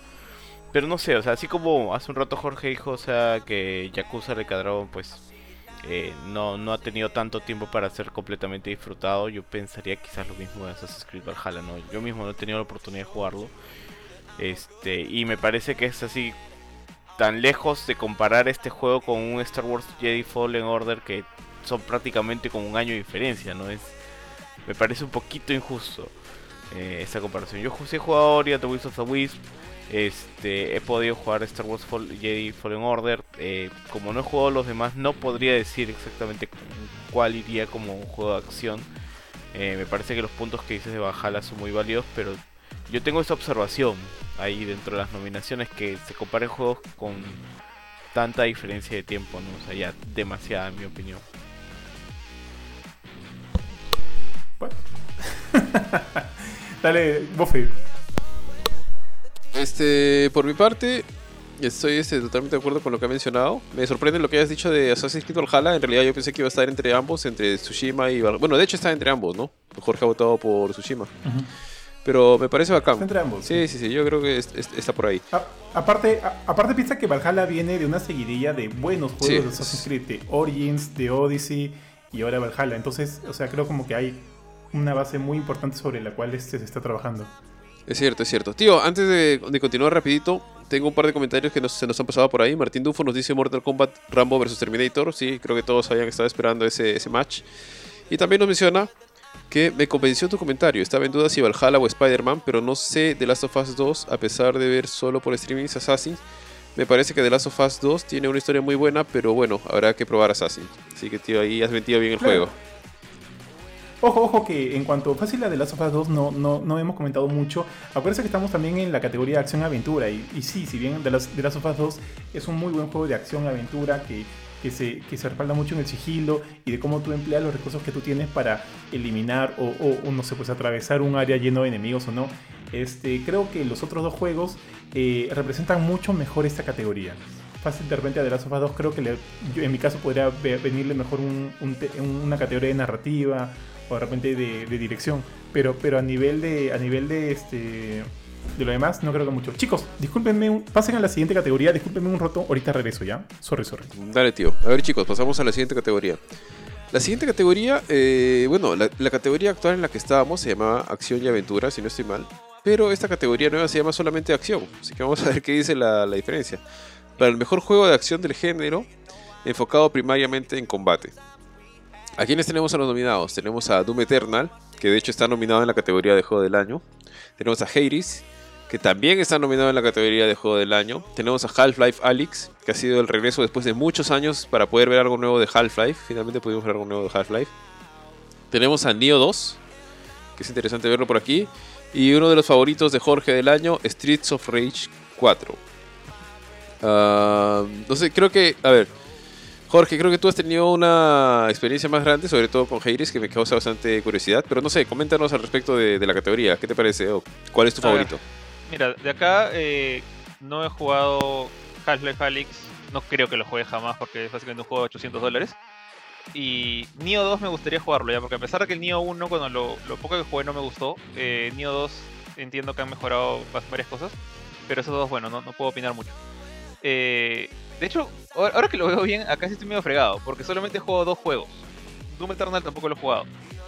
Entonces, este, si bien siento que Hades es un juego más nuevo, a diferencia de cosas como, como Yakuza Like a Dragon y como, bueno, ¿cuál fue el que dijiste en la categoría anterior? Este, eh, bueno, Assassin's Creed Valhalla.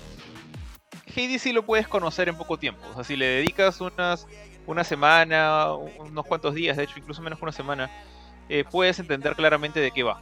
Es un, es un juego roguelite eh, visto en una vista isométrica, visto en una vista. Eh, digamos una especie, especie, voy a decirlo, imagínense la vista de Diablo, ¿ya? Pero el estilo de, de combate es mucho más cercano a lo que es un twin stick shooter. Eh, con obviamente todo el tema roguelite de que cada vez que te mueres pierdes sus poderes, porque es la historia del, del hijo de, de Hades que quiere escapar del inframundo. Quiere irse, no, no quiere quedarse ahí, bueno, y básicamente su papá le dice, ok, lárgate si quieres, pero para salir de acá vas a tener que pasar por todos los... Todos ¿No es los el hijo de retos que- Zeus? no, es el hijo de Hades. Zagreus. Ni siquiera sé si Zagreus, de hecho no he, no he investigado esto, si Zagreus es una figura mítica real. Sorry, chicos, sorry. Sí, Estoy- es el hijo de Zeus eh, y ¿De Zeus? No. Perséfone. Zagreus es el hijo- Ah, bueno, entonces ya acabas de mandar un spoiler maldito. Pero en el... En la historia. eh, Estoy, habla- no estoy hablando del juego, estoy hablando de la historia real. Eh, eh, eh, solo, solo voy a decir, solo voy a decir que Zagreus es el supuesto hijo de Hades, así Claro, que lo claro, ya- juego, ya- nada más, saca- no voy a decir nada más. Aria cae después. Sigan Acá- jugándolo, acá- no digan más, no spoileen, pues, no spoileen. Es, es muy es muy tarde, llegaste muy tarde para ello. Ari Pero bueno. se ha ganado, se ha Ah, ganado un shit. spoiler, tío. Ari se ha ganado un spoiler, así que va a tener no. que sacar. Tío, es, tener que es como decir que, que- que Minerva pues es la hija de Zeus, pues, cholo. A estas alturas ya es este, conocimiento general. Ya roche, ya, ya es rochoso. Ya, ya Bueno, la cosa es que justamente en, en cada uno de tus intentos por escapar de donde estás metido, eh, vas aprendiendo poco a poco. Es, es muy similar a Dead Cells en ese sentido. O sea, a- bueno, de hecho son del mismo género. Eh, vas aprendiendo más y más de cómo pelear, cómo utilizar las diferentes armas que vas desbloqueando, los- las bendiciones de los, e- de los otros dioses que te están tratando de ayudar a escapar, y obviamente eh, los patrones de los enemigos, ¿no? Y cada vez poco a poco las peleas se hacen más caóticas. Caóticas entre comillas, que no es que estén desordenadas, simplemente hay más que tomar en cuenta. Acá hay mucho de estar atento, que mientras atacas a un enemigo te puede caer otro por el costado y tú ves pues una, un dibujito rojo, un- una marca roja en el piso diciéndote por si acaso acaba de caer un ataque, o un láser que te dice te va a disparar ahorita algo. Y tú puedes utilizar justamente eso para estar esquivando casi de... O sea, tu personaje está casi de espaldas al ataque, pero tú como ves todo desde arriba, puedes estar atento a eso. Y todo se vuelve una cosa súper, súper llena de acción y velocidad que a veces... O sea, si no estás jugándolo, es difícil seguir, seguir lo que está pasando en pantalla, pero eso es algo... De hecho es algo chévere. El hecho que como que entras en esta zona de, de acción y, todo desaparece. Algo que, creo yo que los mejores juegos de acción llegan a, a, presentar. O sea, eso me, me pasaba con Nier Automata, me pasaba con Devil May Cry. eh, eh, y creo que justamente eso es algo que un buen juego de acción tiene que llegar a hacer eso. Llegar a hacer que, que básicamente que tu, tu mundo desaparezca y solamente estés concentrado en lo que está pasando. Con Spider-Man también pasa, de hecho, en, con la dificultad más difícil en, algunos momentos. Eh, y mi otro candidato es Streets of Rage 4, al que le agarró un montón de cariño porque me gustan mucho los beatemaps. O sea, desde niño eh, yo era fanático, no era fanático de Streets of Rage, era fanático de Final Fights. Eh, he jugado Final Fight 1, 2 y 3. Tuve la suerte de no jugar la versión de Play 2, Streetwise, que he escuchado que es una reverenda basura. Así que tengo buenos recuerdos de Final Fight y también de, de haber escuchado de este, de este competidor, ¿no? que, que muchos consideran el, el mejor juego de Sega Genesis, que era Street Streets of Rage 2. Entonces cuando salió el 4, tenía que jugarlo, eh, de alguna manera con- conseguí la manera de jugarlo y me gustó un montón, honestamente. Eh, tanto así que le he dedicado, lo, lo he pasado varias veces, porque para sacar el platino tienes que pasar el juego varias veces. Eh, he llegado a desbloquear todos los personajes, he jugado, creo que lo, hemos pasado con Johan en un streaming. Con decirte que la, la primera vez que yo conseguí este juego dije voy a jugar esto por primera vez en stream, y es lo que hice en GameCore. No esperaba acabarme, lo dije, bueno, seguramente si supiera jugar, lo, acabaría en un stream, pero me enterqué tanto, a pesar que me moría, porque me mandé a jugar a Fred Heart. Eh, seguí, seguí, seguí, creo que el stream duró unas 4 horas, pero me acabé el juego mm, ahí, mi primera, mi primera corrida, es porque, no es porque sea regalado el juego ni súper fácil, no es muy difícil, pero es, te engancha, te, te atrapa, te dice como que una vez más, avanza un poquito más, eh, vas entendiendo cómo, no tanto el, el patrón de los enemigos, porque son bastante simples la mayoría, sino más bien cómo colocarte, por dónde ir, dónde están los, los pollitos que te recuperan la vida, dónde están las armas, y los bosses sí tienen buenos patrones que tienes que aprender. Y obviamente los combos, acá tienen combos que, escucha, Final Fight ya quisiera tener esos combos eh, que, que tiene esta versión de Streets of Rage, son bien chéveres, combinar los poderes con los ataques normales. Eh, que ojalá Capcom se anime a un, Final Fight 4 con este tipo de cosas, ¿ah? y, y pueden hacerlo, tienen toda la capacidad de hacerlo, creo yo. Eh, pero, escucha, creo yo que a nivel. O sea, por más que me duela, creo que Hades es ligeramente mejor que Streets of Rage 4. O sea, siento que, la acción que te, que te lleva, a pesar que es por un solo jugador y todo este tema de roguelite, eh, siento que te, te mete más en la sensación de estar pues en un lugar completamente agresivo a tu persona y aún así saber que con un poquito más de habilidad puedes ganar y volver a intentar y volver a intentar. Y eso es algo que, que creo que, que le da el punto a, a favor a, a decir por algo está en, en la categoría de juego del año. No sé quién, quién quiere seguir. Mm, sí, sí, o sea, sí, o sea, ¿qué, qué- qué más puedo agregar? Hades es... Justo estuve en el momento en el cual estabas este, hablando acerca de Hades y es tal cual lo dices. eh, a nivel narrativo, a nivel, eh, a nivel de sistema de juegos, de roguelike, creo que le da un giro muy paja, muy, muy bueno al, al, al, al- sorry, a la- al, al género. Sorry, no sé si está escuchando ruido, justo acaba de llegar. Eh, eh, aparte de eso, no sé si lo comentaste porque es lo único que no escuché, es que visualmente se ve muy, muy bien. nada, Eh, se ve Hades se ve muy bien y creo que creo que ese también es uno de sus gran- el, el- el elemento de la presentación es uno de sus grandes fuertes también. Es por eso como digo, narrativa, presentación, gameplay y demás. eh, hasta yo le diría una dirección. Creo que el juego está muy bien encaminado a, a poder ser el juego del año.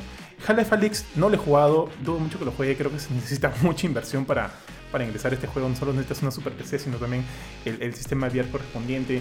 Neo 2 es un juegazo, es un muy buen juego que creo que adapta muy bien los elementos básicos del primer juego y los bosses, eh, las peleas y demás cosas que, he vivido en Neo 2 son inolvidables. Este juego salió casi a inicios de año, ya cuando estábamos en pandemia, y fue como que un- una gran manera de olvidar los primeros meses de, de per- perdón, las primeras semanas de preocupación que todos estábamos viviendo durante esta época. Streets of Rage 4 también, ya no voy, a, no voy a hablar más de lo que ya ha hablado Jorge, lo disfruté mucho, lo jugué con Jorge en stream, lo he jugado por mi, por mi cuenta y creo que todo el elemento visual y, y, y este, y este regreso de este tipo de juegos beat'em up, beat'em up son, eh, eh, han sido muy bien encapsulados por Streets of Rage 4. Quiero, quisiera ver, quisiera seguir viendo más secuelas de Streets of Rage y demás, pero creo que acá en acción, de todas maneras, yo me voy por Doom Eternal. Doom Eternal no solo tiene como que los buenos elementos que, que creo que, creo que Hades y los demás juegos también poseen, sino que es este tipo de juego que no solo tiene lore, no solo tiene como que la, no, no solo como que tiene este, la importancia en esta franquicia que ya tiene muchos años acá. Este juego supo reinventarse en el 2016 y ha sabido cómo seguir con esa idea para esta nueva versión, para Doom Eternal, pero agregando como que muchos nuevos contenidos más. El juego no solo luce bien, luce magnífico, el juego tiene las armas, tiene los monstruos, tiene las batallas, tiene las secuencias de acción, tiene la historia y tienes esta sensación de, de, este, de impulso en el cual sientes la necesidad de no quedarte, y, siempre lo he repetido y lo he dicho, no quedarte parado en un solo lugar. Quieres sobrevivir Doom Eternal y no te hablo de los eh, modos baby, los modos fáciles, no. En modo hardcore, modo normal, hardcore y los demás, tienes que moverte por todos lados. Tienes que pensar rápido. Si me quiero movilizar para acá, me voy para acá mientras utilizo mi metralleta y mi shotgun. Y también voy pensando cómo y a quién con quién utilizar mi motosierra para recuperar un poco de vida, un poco de armor, un poco de munición. Mientras sigo viendo mi lanzallamas, cambio al segundo modo de mi arma para los jefes más fuertes. Voy a buscar cuáles son sus puntos débiles mientras otros tres me están persiguiendo por atrás. Entonces salto por aquí. Trato de que también la, eh, la batalla también ahora es mucho más vertical gracias a tu, a tu, a tu grapple hook y, y demás. Entonces creo que en ese sentido, si yo pienso en acción, o sea, no hay forma que Doom Eternal no esté ahí. Y, también, como ya lo comenté, aparte de sus otras bondades, también lo hacen merecedor a ser parte de la categoría de juego del año. Entonces aquí, por lo menos aquí en acción, yo voy por Doom Eternal. No, yo no. Yo la verdad no sabría decirte si. Si Doom Eternal. Mira, no juego Hades. Eh, pero me llama mucho, mucho la atención el juego. O sea, he visto muchos streams del juego. Y la verdad es que.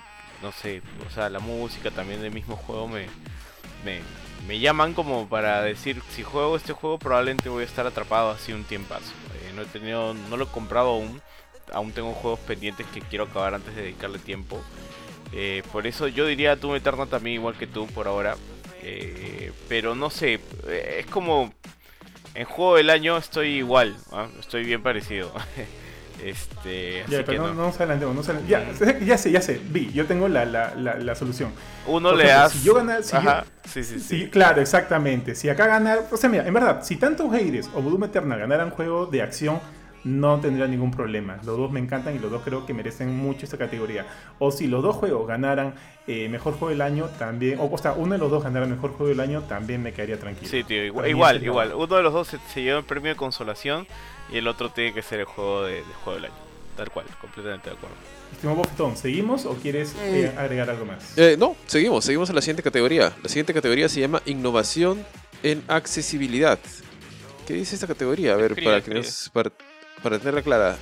Eh, reconocimiento al software o hardware que está empujando el medio hacia adelante, agregando características, tecnología y contenido para ayudar a los jugadores y llegar y alcanzar a una y que estos juegos, estos títulos sean disfrutados por una audiencia mucho más grande. Interesante ver que entre los nominados están Assassin's Creed Valhalla, del cual ya hablamos. Está Grounded, un juego bastante simpático y particular, donde si alguien vio querida encoger los niños, es básicamente hecho en juego. Es, es este, bastante interesante. Tienes a Hyperdot, que la verdad que no estoy. no conozco mucho de este juego. Se es- lo tengo fuera de radar. Minimalista es un puntito. Sí. También tenemos a The Last of Us Part 2, eh, es ultra conocido. Y Watch Dogs Legion de Ubisoft, la última versión, bueno, la tercera entrega de esta saga, que de hecho estaba entre mis más esperados este año. Eh, bueno, no sé chicos, ¿ustedes eh, qué les ha parecido? No sé si alguno jugado Hyperdot, que es el que me genera más curiosidad. Creo que Benito, tú lo has estado probando.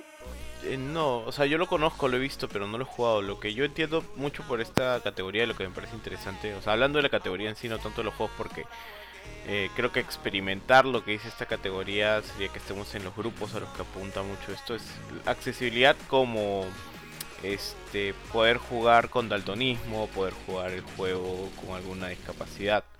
No, o sea, muchos de estos juegos tienen modos que te ayudan si no tienes, o sea, todas las capacidades digamos, no, no quiero usar la palabra normal, pero eh, las, las capacidades de una persona sin ningún- Distintas. Distintas, ahí está. Es- esa es la palabra, ¿no? O sea, cu- cuando tienes capacidades distintas y el juego te permite seguir disfrutándolo de la misma manera que el resto de, de personas, eso es este eso es lo que está valorando este esta categoría, ¿no? Entonces, yo la verdad no sé qué puntos de mejora tienen ninguno de estos juegos, no yo veo que muchos juegos tienen no toda tu, un- una carpeta de elección para temas de accesibilidad. No sé sinceramente si Grounded o, o los demás juegos lo tienen. Este, si lo tienen, lo aplaudo. Me parece interesante que juegos, no diría complejos, pero tan elaborados como The Last of Us Part 2, Watch Dogs Legion y Assassin's Creed Valhalla lo tengan. Me parece un puntazo para ellos y, y entiendo por qué este, están valorados acá, ¿no? No sé qué has jugado, qué has estado más metido, creo que en Legion. Eh, ¿Qué característica especial podría tener Legion para, como, está, como para estar incluido en esta categoría? Eh, ¿Me pregunta a mí? no escucho si era Sí, sí, sí. Eh, pero la verdad, o sea, mira, eh, honestamente yo estaba un poco confundido por el tema de la categoría. Yo pensé que era más, eh, se refería a algo más en innovación, o sea, una mecánica extraña, un, gameplay que no se había visto antes, pero es innovación en accesibilidad. Y honestamente, o sea, no me he puesto a revisar esas opciones eh, en ninguno. Bueno, acá en, eh, en Dogs es el único que he jugado, claro. Eh, no he visto, no me puesto a revisar eso, pero imagino que deben ser las mismas de Assassin's Creed, si es que, si es que Johan las ha visto. Yo pensé que se refería más al tema de, de la mecánica esta del, del- de la legión, ¿no? De, de- de reclutar gente, pero aparte de eso no, no, no podría decir con a ciencia cierta qué cosas raras o in- innovadoras he visto. güey. Sí, como bien dijo Benito, es una categoría que es un poco más percibida efectivamente para, para otro segmento, otro público, ¿no? Y como dicen, bienvenido y aplaudido que, que se incorpore de todas maneras para darle un mayor acceso a, bueno, a este hobby tan, tan genial y tan interesante que nos encanta para diferentes tipos de públicos y que haya un mayor acceso a ellos. Así que por ese lado, bacán. Entonces, saltamos a la siguiente categoría. En la siguiente categoría tenemos, ah, mira, interesante, y creo que aquí el único, si no me equivoco, que cuenta o que podría mencionarnos algo es el Gran George. Esta categoría se llama Best VR AR. La Me mejor parece. experiencia jugable ajá, en realidad aumentada o virtual sin ir- irrelevantemente de la sin tener en cuenta la plataforma, ¿no? Tenemos a Dreams de Media Molecule, tenemos a Half-Life Alyx, que bueno, ya mencionamos todos que nadie lo ha jugado aquí, la verdad es que poder jugarlo hay una, una valla bien alta en tema de costo de equipos. Tenemos a Marvel's Iron Man VR, que, lo ha que de hecho lo ha disfrutado George. Tenemos a Star Wars Squadrons, que no sé si ya lo llegaste a jugar Jorge, pero Benito al menos sí lo probó, no fue en VR, pero lo probó en computadora y de hecho hizo los streams. No, nada. Y por No, último tenemos a The Walking Dead Saints and Sinners. Saints and Sinners. No, iba a decir que justamente acá estoy un poco fregado porque si bien yo tengo mi VR, eh, de estos juegos solamente he jugado uno. O sea que, de hecho, le, le tenía, tenía bastante interés en Walking Dead Saints and Sinners, pero no, no tuve la chance de jugarlo. Lo mismo con Star Wars Squadrons. Eh, tampoco he tenido la chance de jugarlo. El único que he jugado y me gustó muchísimo es Marvel's Iron Man VR. O sea, lo puedo comparar con otros juegos de VR que he jugado durante este año o incluso el año pasado y que no están acá por obvias razones.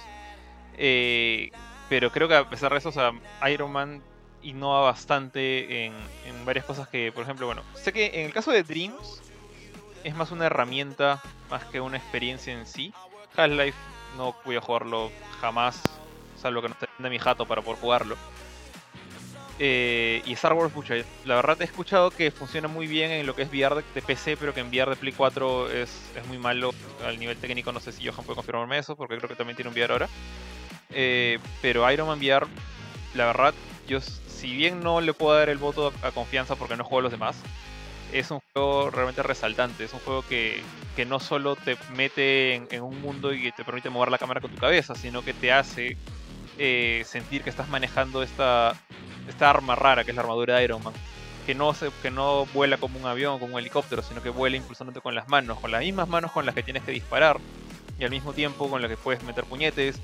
Eh, que el, el, pata, o sea, Tony no está sentado conduciendo un aparato, está parado tratando de mantener el balance todo el tiempo con, con sus manos, tratando de moverse de la misma manera. Y eso mezclado con el combate de acción frente a, no, hay uno contra el supervillano ya, pero principalmente es contra un montón de máquinas que vienen así drones y, tanques. Eh, que me gusta mucho y la historia que, te plantean también no está nada mal. O sea, es como un muy buen cómic de Iron Man. La, historia esta que tiene que ver con, con el tema del pasado de Iron Man y cómo antes era un vendedor de armas al mejor postor y, y cómo ciertamente, en cierta forma ese pasado viene a cobrarle factura eh, en esta historia. Entonces, para mí es, es más que un simple... Que lo que normalmente son los juegos VR al menos durante sus primeras generaciones, son este gimmicks, son... Ok, tienes el modo VR de este juego, por ejemplo, el Tekken 7 tiene el modo VR para que veas a los personajes, o este, en el caso de Ace Combat, que me encanta Ace Combat, pero solo te ponían dos niveles VR. Este juego es una experiencia completita para quien tenga el PlayStation VR y honestamente no hay pierde. Si si es que ya tienes el aparato, obviamente, si ya tienes el casco, no hay pierde con este juego. No sé si alguien quiere como que sumar algo sobre Star Wars Squadrons, por ejemplo, que sé que varios han jugado acá ese juego. Sí, sí, pero ojo, eh, el VR fue prestadito, no, no tengo VR. Y solo eh, jugué muy poco eh, Squadrons en VR, así que en realidad Jorge, este, o sea, de todos los juegos creo que he jugado pocos Squadrons en VR y fácil 5 minutos más Marvel's Iron Man VR. Llegué hasta el nivel del, del avión y ese nivel me, pareció, me pareció muy bueno, muy muy bueno. Pero que creo que fue el de la demo, no, no estoy seguro porque nunca fue la demo. Lo demás, eh, Dreams no lo podré enviar, más allá de que sí he jugado Dreams a fondo. High Life Alex, como ya lo dije anteriormente, probablemente jamás lo juegue. Y The Walking Dead 6 and Sinners lo tengo ahí, lo tengo en la cuenta, Jorge, descárgalo, pero no tengo el VR, así que pruébalo tú. Así que para mí, eh, sorry, esta categoría es tuya, Jorge, no, no tengo más experiencia. Mm, bueno. Sí, o sea, yo jugué ¿Eh? Squadrons, pues obviamente no, no lo jugué en VR. A mí me parece un buen juego, yo creo, o sea, yo sé que todo el mundo dice, no, no voy a jugar Alex porque es caro, ¿no? Y bueno, probablemente yo no lo juegue en un buen tiempo. Sí me gustaría llegar a jugarlo eventualmente.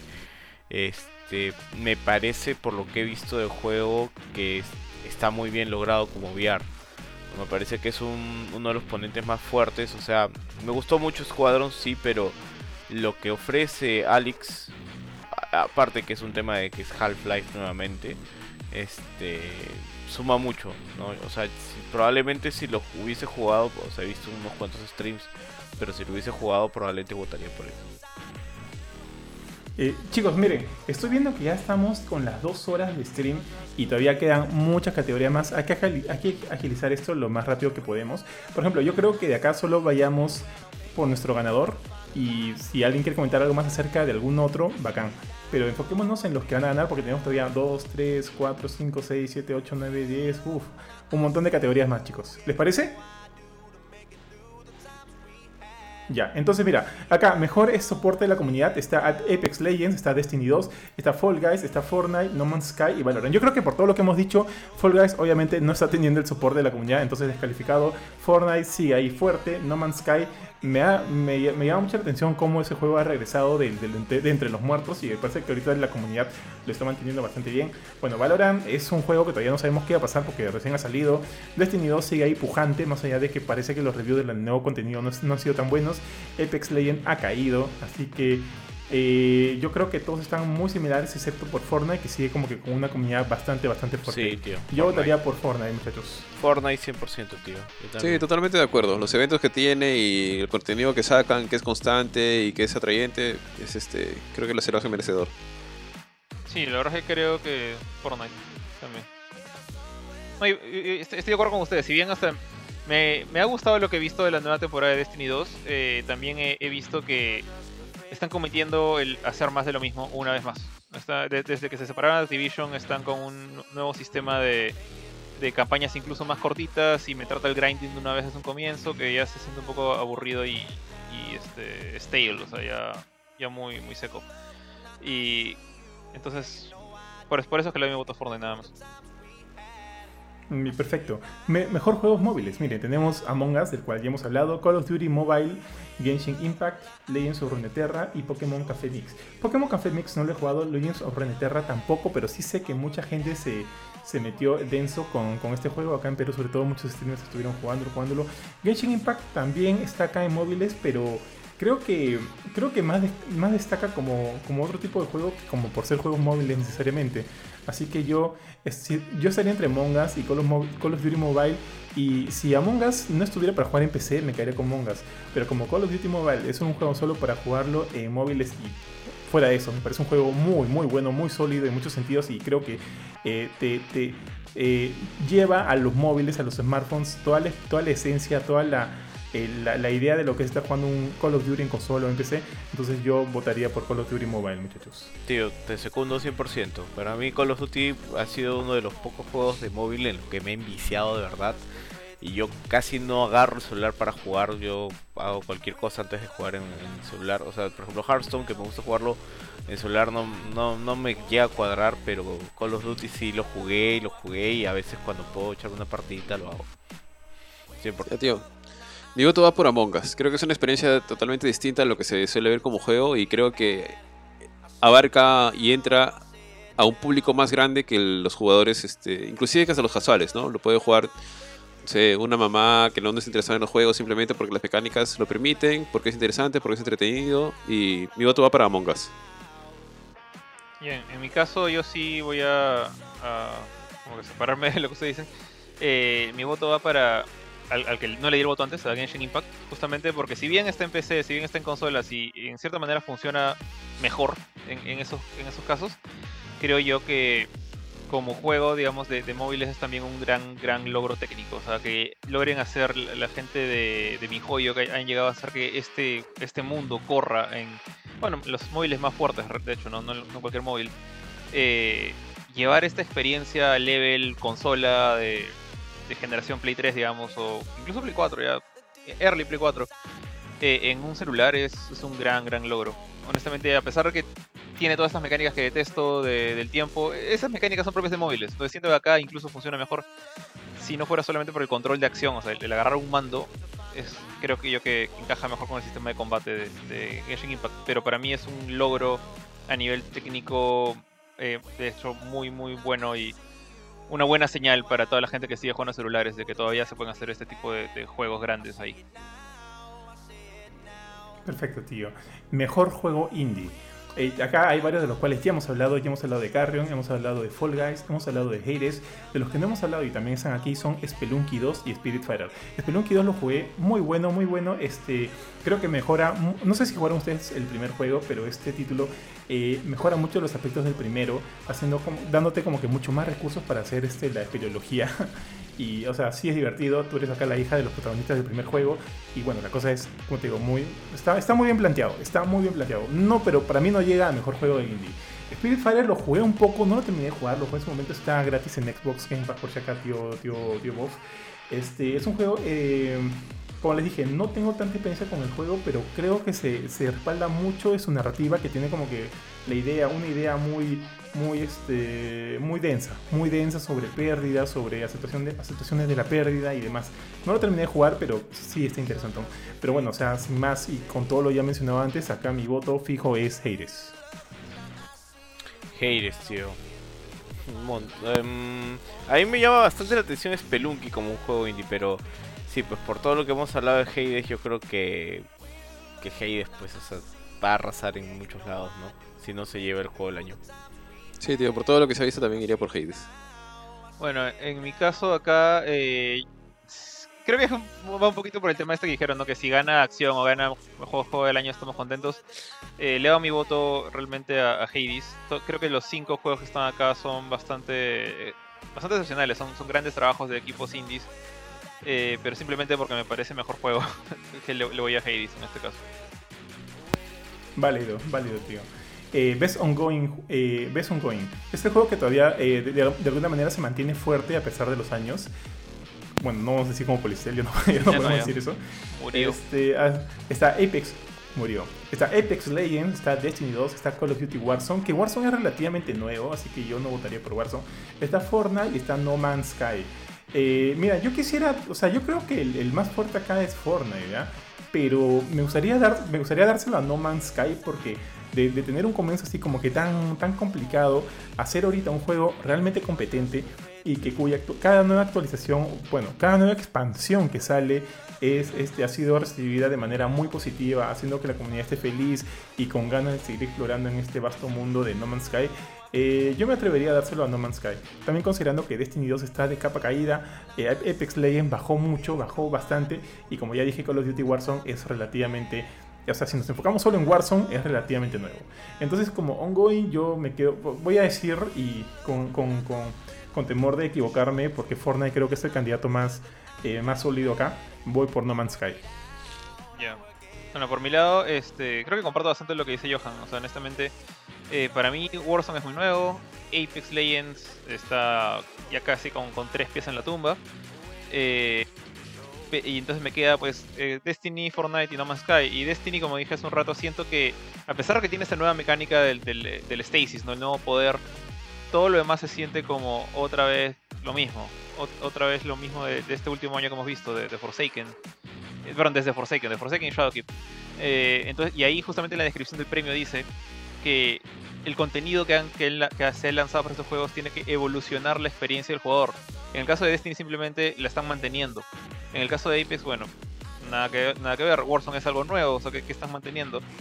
Fortnite, ahí siento que cometen un error similar al de Destiny, porque si bien hay más contenido, hay más skins, están metiendo los héroes de Marvel, eh, que algunos tienen poderes y cosas así, no renuevan tanto la experiencia, sigue siendo la misma experiencia de siempre. Que, es- un juego competitivo, o no se puede hacer mucho por ese sentido.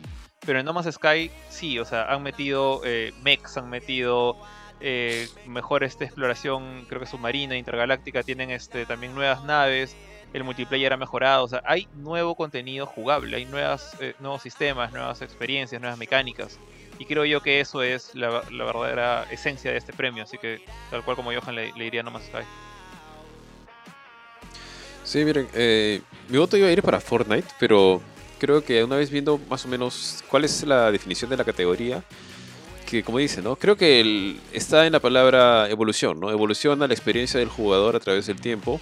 Creo que sí, se lo tiene bien merecido No Man's Sky, ¿no? Por las mismas razones que dio Jorge, que todos los otros juegos se sienten como que siguen siendo más de lo mismo con algunas mejoras o actualizaciones. Sin embargo, No Man's Sky sí le ha venido...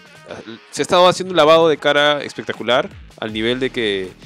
eh, ha, ha mejorado muchísimo la experiencia del, del jugador, ¿no? Así que mi voto iría para No Man's Sky. Si yo, bueno, yo igual testarudo, yo diría Fortnite. Me parecen buenos los argumentos acerca de No Man's Sky, pero no sé, o sea, el, ar- del- el arranque malo que tuvo a mí ya me, dej- me dejó una, una desconfianza de ese juego. El, el tío Bean olvida, el tío Bean olvida. Yo nunca olvido, tío. Ya, eh, Ari, ¿quieres encargarte de la siguiente categoría, porfa? Dale, tío. Se llama Juegos Games for Impact, ¿no? Un juego eh, que sea provocador con un sentido prosocial o un mensaje prosocial. La verdad es que de estos juegos solamente reconozco a uno. Ahí has mencionado a uno de ellos, pero los voy a leer. Eh, If Found es uno de los juegos. Otro juego es Kentucky Route Zero TV Edition. Otro juego es Spirit Fire, el que has mencionado tú, Johan. El otro juego es Tell Me Why, de Don't, Not, que ya son este, archi conocidos por esa clase de juegos. Y finalmente tenemos a Through the Darkest of Times, que se ve bastante simpático, pero no, no lo tengo en mi radar. De hecho, tengo que ser franco que no tengo casi ninguno de estos en, en mi radar, a excepción de Tell Me Why, que no lo he jugado, pero sé de dónde viene. Así me, me abstendré en esta votación, pero me gustaría escuchar si alguno de ustedes tiene algo que decir. Mira, yo también me voy a abstener. Yo, no, yo, yo también me voy a abstener, a pesar de que conozco solamente dos. Conozco a Tell Me Why por lo que dijo Ari. De hecho, eh, conozco al- a la gente, o sea, conozco del estudio que, que lo hace, pero no, no sé por qué no me llama esto tanto la atención como Life is Strange. Y Spirit Fairer, que vi que una vez mi esposa jugó el demo y se ve bien, bien bonito, se ve bien interesante, pero no he jugado más que eso, entonces eh, voy a dejarlo ahí nomás. Ya, miren, yo, yo solo he jugado, es, bueno, yo he jugado un poco de Spirit Fighter que ya comenté hace, hace un rato, tampoco es que tenga mucha, este, mucho conocimiento acerca del juego, pero sí llegué muy lejos en tel- eh, hasta donde tengo entendido. Es un juego eh, que creo que representa muy, muy chévere la, la diversidad con personajes transgéneros y pone como que en vilo eh, muchas problemáticas sociales que se están viviendo ahorita mismo. Entonces, este creo que Tell Me Why de alguna manera va, va, es, va, al, va directo al grano, va directo al grano y de alguna manera, este, eh, si bien Spirit hasta donde lo juegue, porque como ya les comenté no lo he jugado todo, pone los problemas en una manera muy, eh, digamos como que muy imaginativa, muy, muy subjetiva, muy representativa. Creo que Tell Why lo pone de manera tan directa que es imposible no, no, no sentir cierto impacto al momento en el cual lo estás jugando. Eh, no sé si abstener mi voto o no, pero creo que Tell Me Why ahorita sería mi elección más segura. Falta Benito. Yo, la verdad, no he jugado ninguno. este, no sabría decirle, tío. Justamente por eso no sabría decirles. Dale, tío, no, Mi voto no está hay problema. ahí. Best ahí. Performance, tío, tío Benito, tú mismo eres. Best Performance. Tenemos a Ashley Johnson como Ellie en The Last of Us Part 2, a Laura Bailey como Abby en The Last of Us Part 2, el personaje más odiado. Si gana, todo el mundo va a llorar. Sí. Daisuke Tsuji, Jin Ghost of Tsushima, Logan Cunningham como Hades en Hades, Naji Jeter como Miles Morales en Marvel's Spider-Man Miles Morales. Ah, no sé, tío, o sea, supongo que. Pucha, Ellie, yo diría, o sea, yo creo que en temas de narrativa y performance, donde más destaca es este. The Last of Us Part 2, ¿no? Eh, yo pensaría en Ellie, no sé, no sé, tío, ¿tú qué dirías? ¿Tú que has jugado más? ¿Yo? este? ¿Yo, tío? Sí, sí, tú. Ya. Sí, este. Mira, todos, todos son grandes exponentes. Todos son over top. Muy, muy buenos y creo que muy grandes selecciones para esta categoría. Tanto Jin Sakai como, este, como Logan Cunningham, eh, como, como, como Hades. El mismo Naji Jeter. eh, yo jugué más Morales primero en inglés, perdón, primero en latino y luego lo jugué en inglés. Y creo que tanto él como su mejor amigo, el que supuestamente es Ned en, en el MCU, ¿cómo se llama acá? Es Son el- como que el- muy buenos performance. Aquí es el personaje original. Sí. Son, Net es, la es una Sí, mezcla sí, de dos claro. personajes. es- son como que muy buenos este, performances, muy, muy buenos. Pero eh, por todo, creo que por todo el elemento dramático, la carga, eh, la carga emocional, la tensión y demás, que estos dos, este, que estas dos protagonistas, que estas dos actrices han sabido plasmar en sus protagónicos, yo estoy entre él y Abby definitivamente, dándole cierto eh, favoritismo a Ashley Johnson. Yo me quedo con Ashley Johnson de Ellie por, por haber sido un personaje con el cual he simpatizado, con el cual he odiado, con el cual este, he tenido mis diferencias y con finalmente me he vuelto a reconciliar.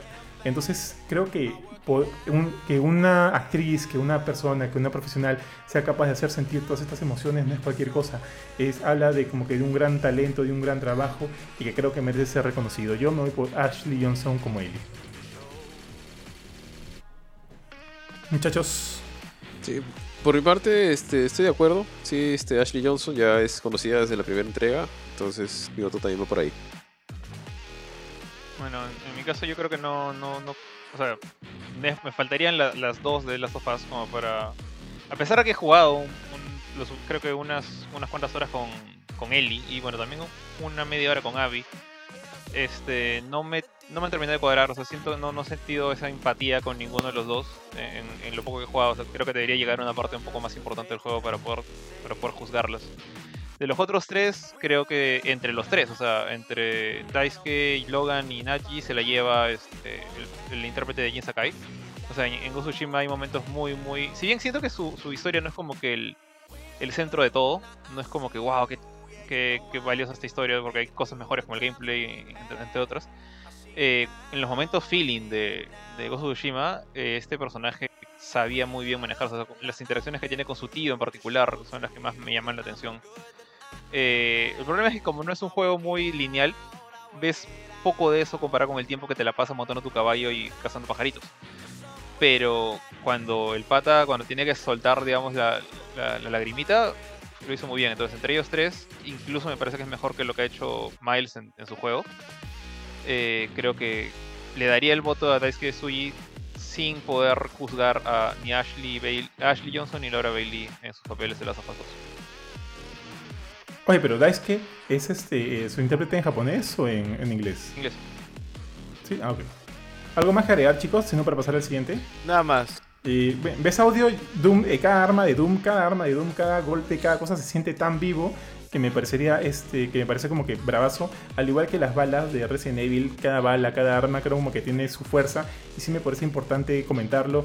Eh, en, en Ghost of Tsushima, cada espada, cada, cada, cada, cada, cada, cada tajeteada también como que es, es, o sea, es impresionante, sobre todo cuando estás jugando con, con audios. The Last of Us 2, eh, sí, tan muy bueno. Half-Life Alyx no lo jugué. Pasemos esto. Best Score a Music. Creo que es imposible no, no hablar, tío, de, de Doom Eternal o de Sí. Final Fantasy VII Remake, que tienen como que soundtracks muy, el muy buenos. score de Hades también es bueno, tío. ¿ah? Sin ir tan. O sea, lo que, escu- de lo que he escuchado es muy Sí, o sea, bueno. Ahí, de hecho, bueno, ya, ya hablaron del otro, de la otra categoría, ¿no? Pero ahí yo quiero darle mi voto a, a Final Fantasy, más que nada porque si, a pesar de que es bueno y que, como dice, el Hades es bueno, el Doom Eternal es bueno, el nivel, o sea, el, el, el soundtrack de Final Fantasy VII Remake para mí por sí solo te puede contar una historia. O sea, saben tan bien cómo elegir cada, cada canción para cada momento de la historia que, que, que básicamente multiplican por 10 las emociones que estás teniendo en ese momento. Eh, el simple hecho de escuchar el soundtrack de Final Fantasy VII, te- y esto también parece en gran parte mérito al, al original, eh, te transporta al momento. No es simplemente, ah, qué chévere esta canción. O sea, te, te puedes transportar literalmente al momento en el que estabas, acabas de conocer a Eris en la, en la iglesia, acaba de irse a la Jet del sector 7. Todo es muy, muy, muy buen soundtrack desde la época en que lo, lo concibieron por primera vez hasta su versión remasterizada. De acuerdo, tío. Totalmente de acuerdo. Yo, yo si tengo que votar, voto.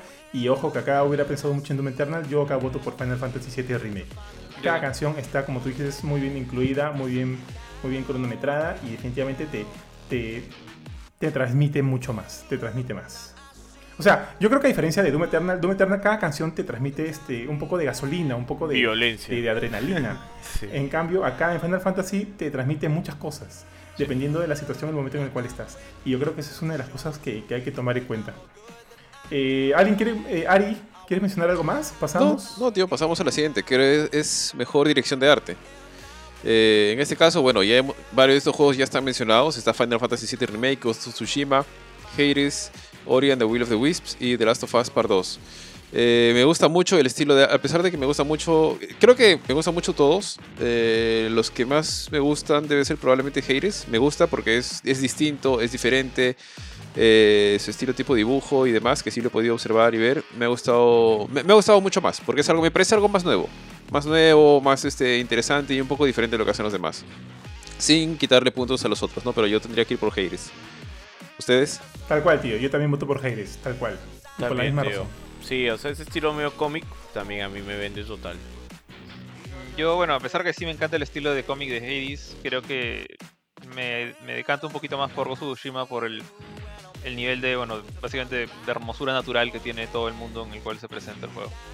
Ya, eh, el siguiente, la siguiente categoría que tenemos es mejor narrativa. Por, bueno, una excelente narrativa o en en relatar una historia y desarrollo de un juego.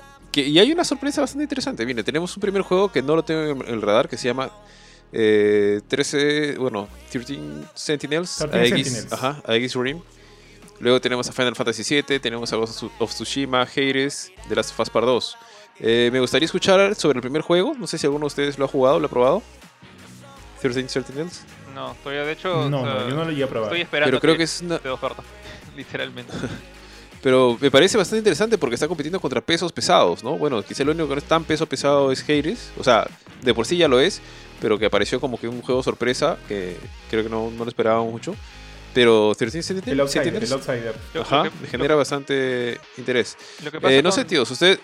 Dale, dale, 13 yo, George. es que, este, de hecho, o sea, viene de la, del equipo de Vanilla World, o sea, la gente de George Kamitani son los que han hecho este, Audience Sphere y Dragon's Crown. Entonces, ninguno de esos dos juegos, creo yo, al menos en mi opinión, Audience Sphere de repente un poquito más, eh, y Muramasa también. Pero Dragon's Crown, por no, se distingue mucho por su historia, es bastante simple y directa, salvo uno que otro twist que hay cerca del final. Eh, pero este juego, a diferencia de esos otros que todos están como que basados en acción 2D, este es básicamente una novela visual con el arte de Kamitani. Hay robots gigantes y momentos de estrategia, pero no hay tanta acción. Está más basado en su historia. Y hay, bueno, 13 personajes, este, protagonistas, todos que se, sus historias. Entonces, el trabajo narrativo está, es mucho más fuerte que una, en una simple aventura lineal. Entonces, creo que es por eso que, que lo, han, elegido. Honestamente, no lo he visto. No quiero spoilarme la historia porque es algo que sí quiero jugar eventualmente. Eh, y bueno, está Ghost, este, Tsushima, Final Fantasy Remake, Hades y las of parte de 2.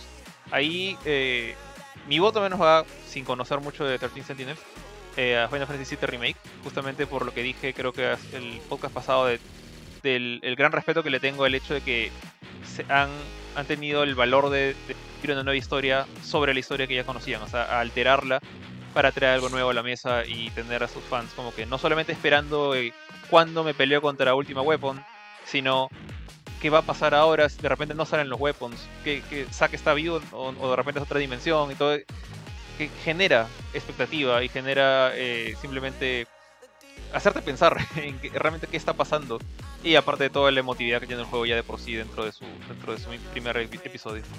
Dale. ¿Sabes ya? Yo repito, ¿sabes, ¿sabes por qué yo no votaría por Final Fantasy VII Remake? Si bien, que, si bien creo que tiene una muy buena narrativa, creo que estos, efectos sorpresa que quieren hacerte al final, como que estos plot twists, lo siento bien, novel, bien novela, ¿no? De repente, de repente, este.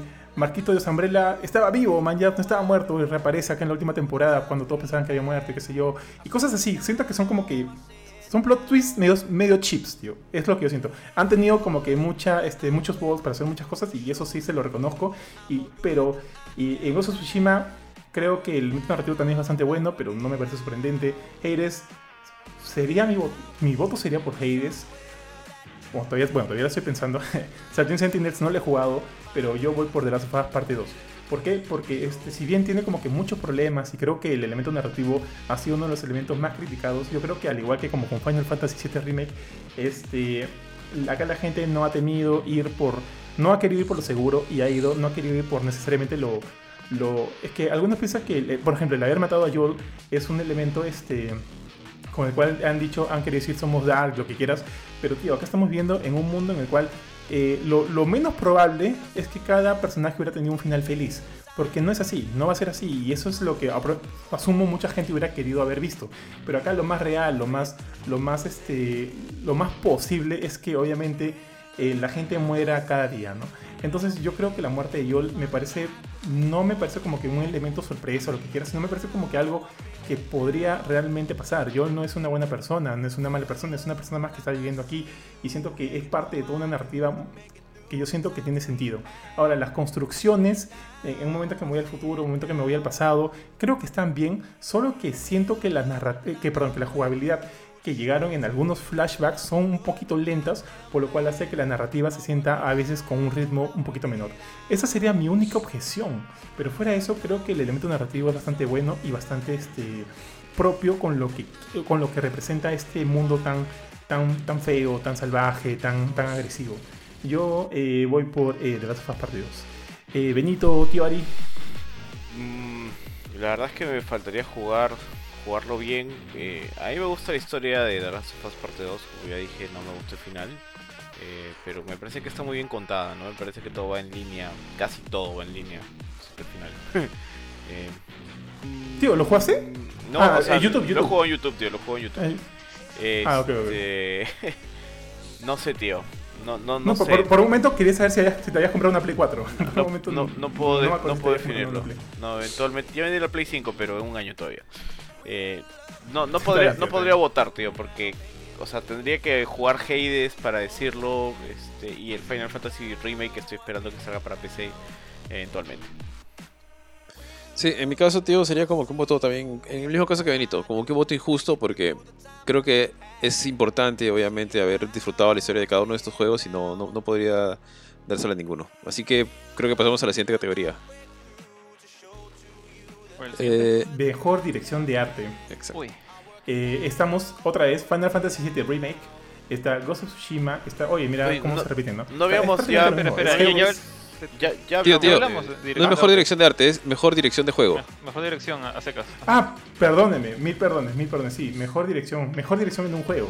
Ujú. Ahora se repite prácticamente, o sea, los, los mismos pesos pesados están aquí presentes otra vez más. Está Final Fantasy VII Remake, está Ghost of Tsushima, está Hades, está Half-Life Alyx y está The Last of Us Parte 2. De Half-Life Alyx yo no puedo hablar mucho, pero, pero miren, este, hab- habiendo jugado como que los otros cuatro, yo estoy en verdad muy, muy por ahí con, con Hades y con, pucha, con Ghost of Tsushima creo, ¿ah? Estoy entre los dos. Todavía la quiero pensar. A ver, alguien más, por favor, que tome la, la categoría mientras la voy, la voy craneando un poquito. Ah, creo que aquí hay una mención que dice, ¿no? Es premio por gran dirección creativa y e, innova- e innovación en un juego, en la dirección de un juego y su diseño. Sobre eso, yo lo único que podría decir es que creo que y creo que es por eso que Hades aparece tanto, porque creo que rompe un poco esquemas, ¿no? No sé, ¿ustedes tienen en mente algún juego que sea similar a lo que hace Hades en el sentido de su o sea, de su jugabilidad, de su diseño y demás? ¿Hay alguno que se les venga en mente? Su juega- O sea- jugabilidad, muchísimos. Pero si, ni- ni- como sí. ninguno, ninguno, salvo Star Renegades quizás, eh, he visto que tenga el, el valor de poner una narrativa compleja en una jugabilidad tan eh, repetitiva en cierta forma y procedural como lo, como lo tienen los roguelikes.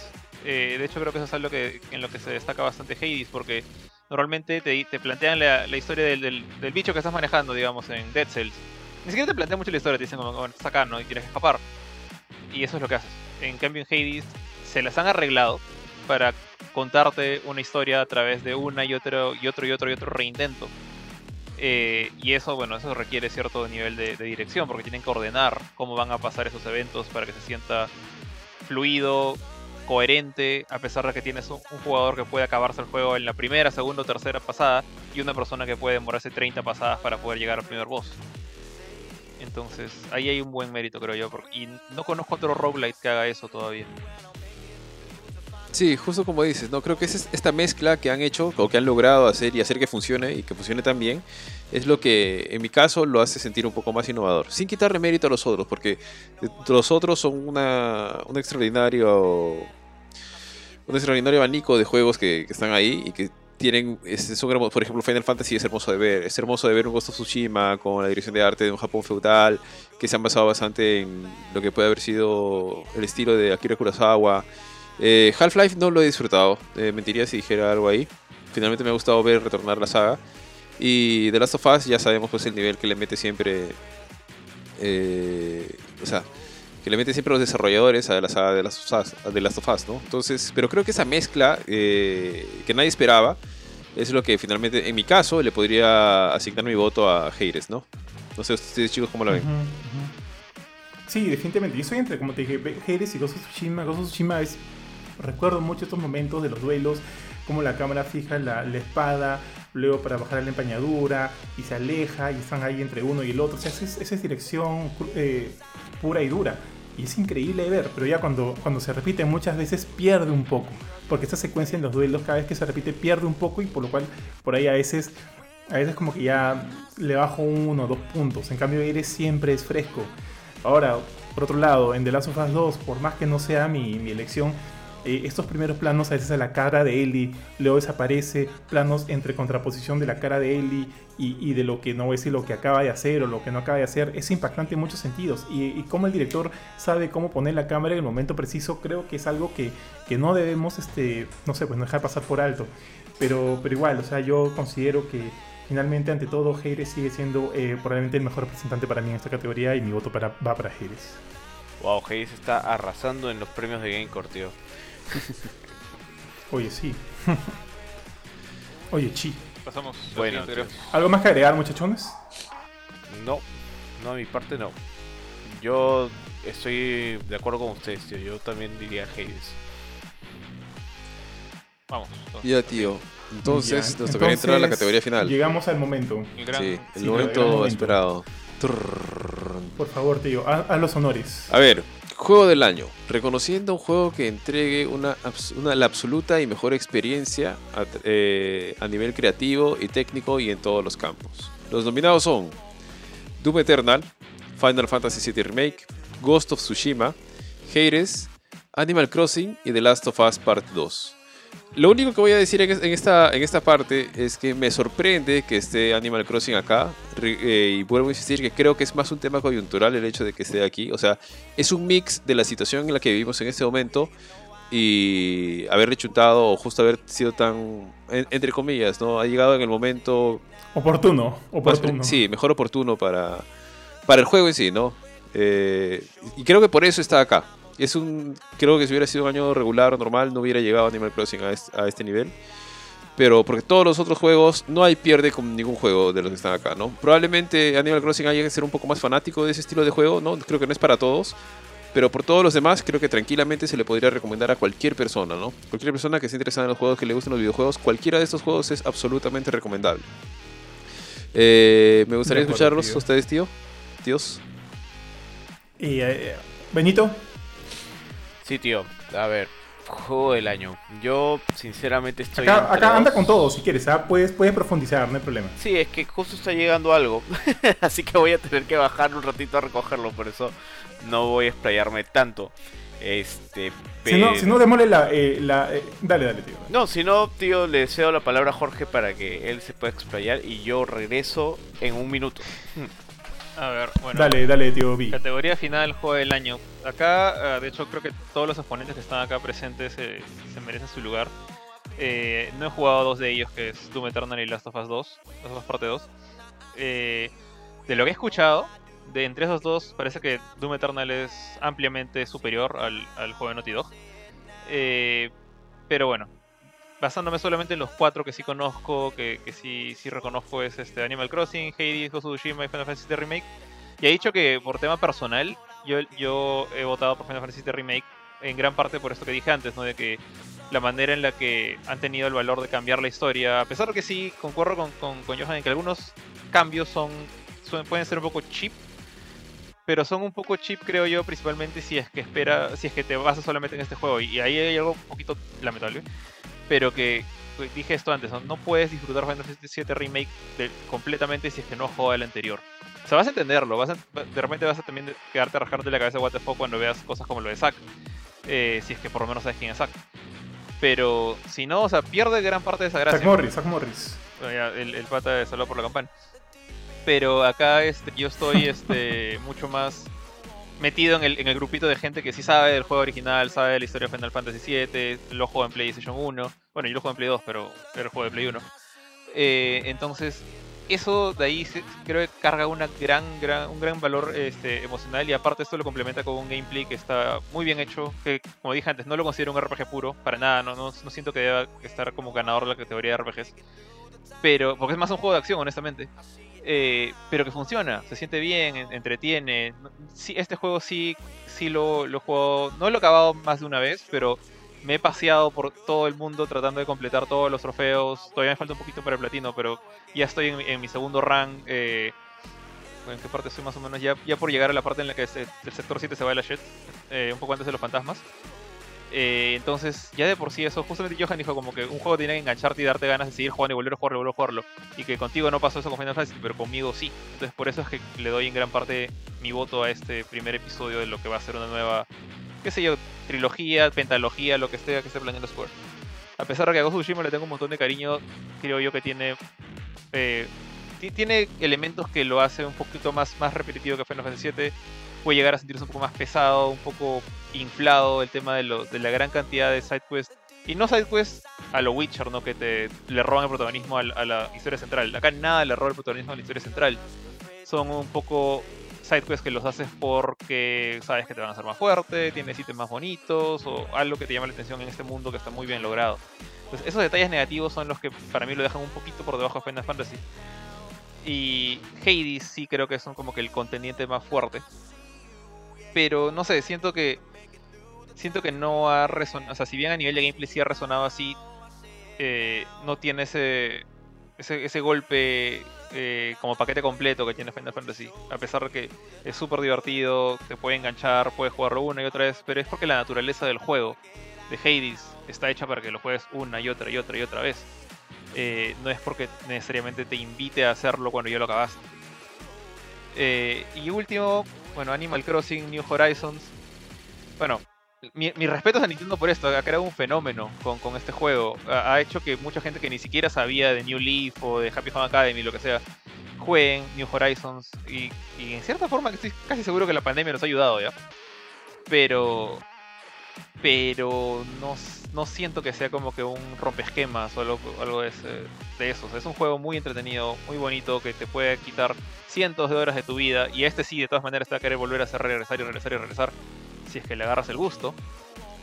Pero no, o sea, conmigo personalmente creo que no resona. Entonces sería sería muy frío y muy este un poquito hipócrita de mi parte darle el, puesto a Animal Crossing cuando que lo he jugado tres horas con mi esposa y de ahí no volvimos a jugar nunca porque se dio cuenta que no era para mí. Entonces me quedo con Final Fantasy VII. Así como que con unas ganas de, de dárselo a Hades también. Y como dije antes, sin conocer a Doom y a Last of Us Parte 2. Tío, ¿cuándo has jugado Animal Crossing? He jugado muy poco, pero sí lo he jugado.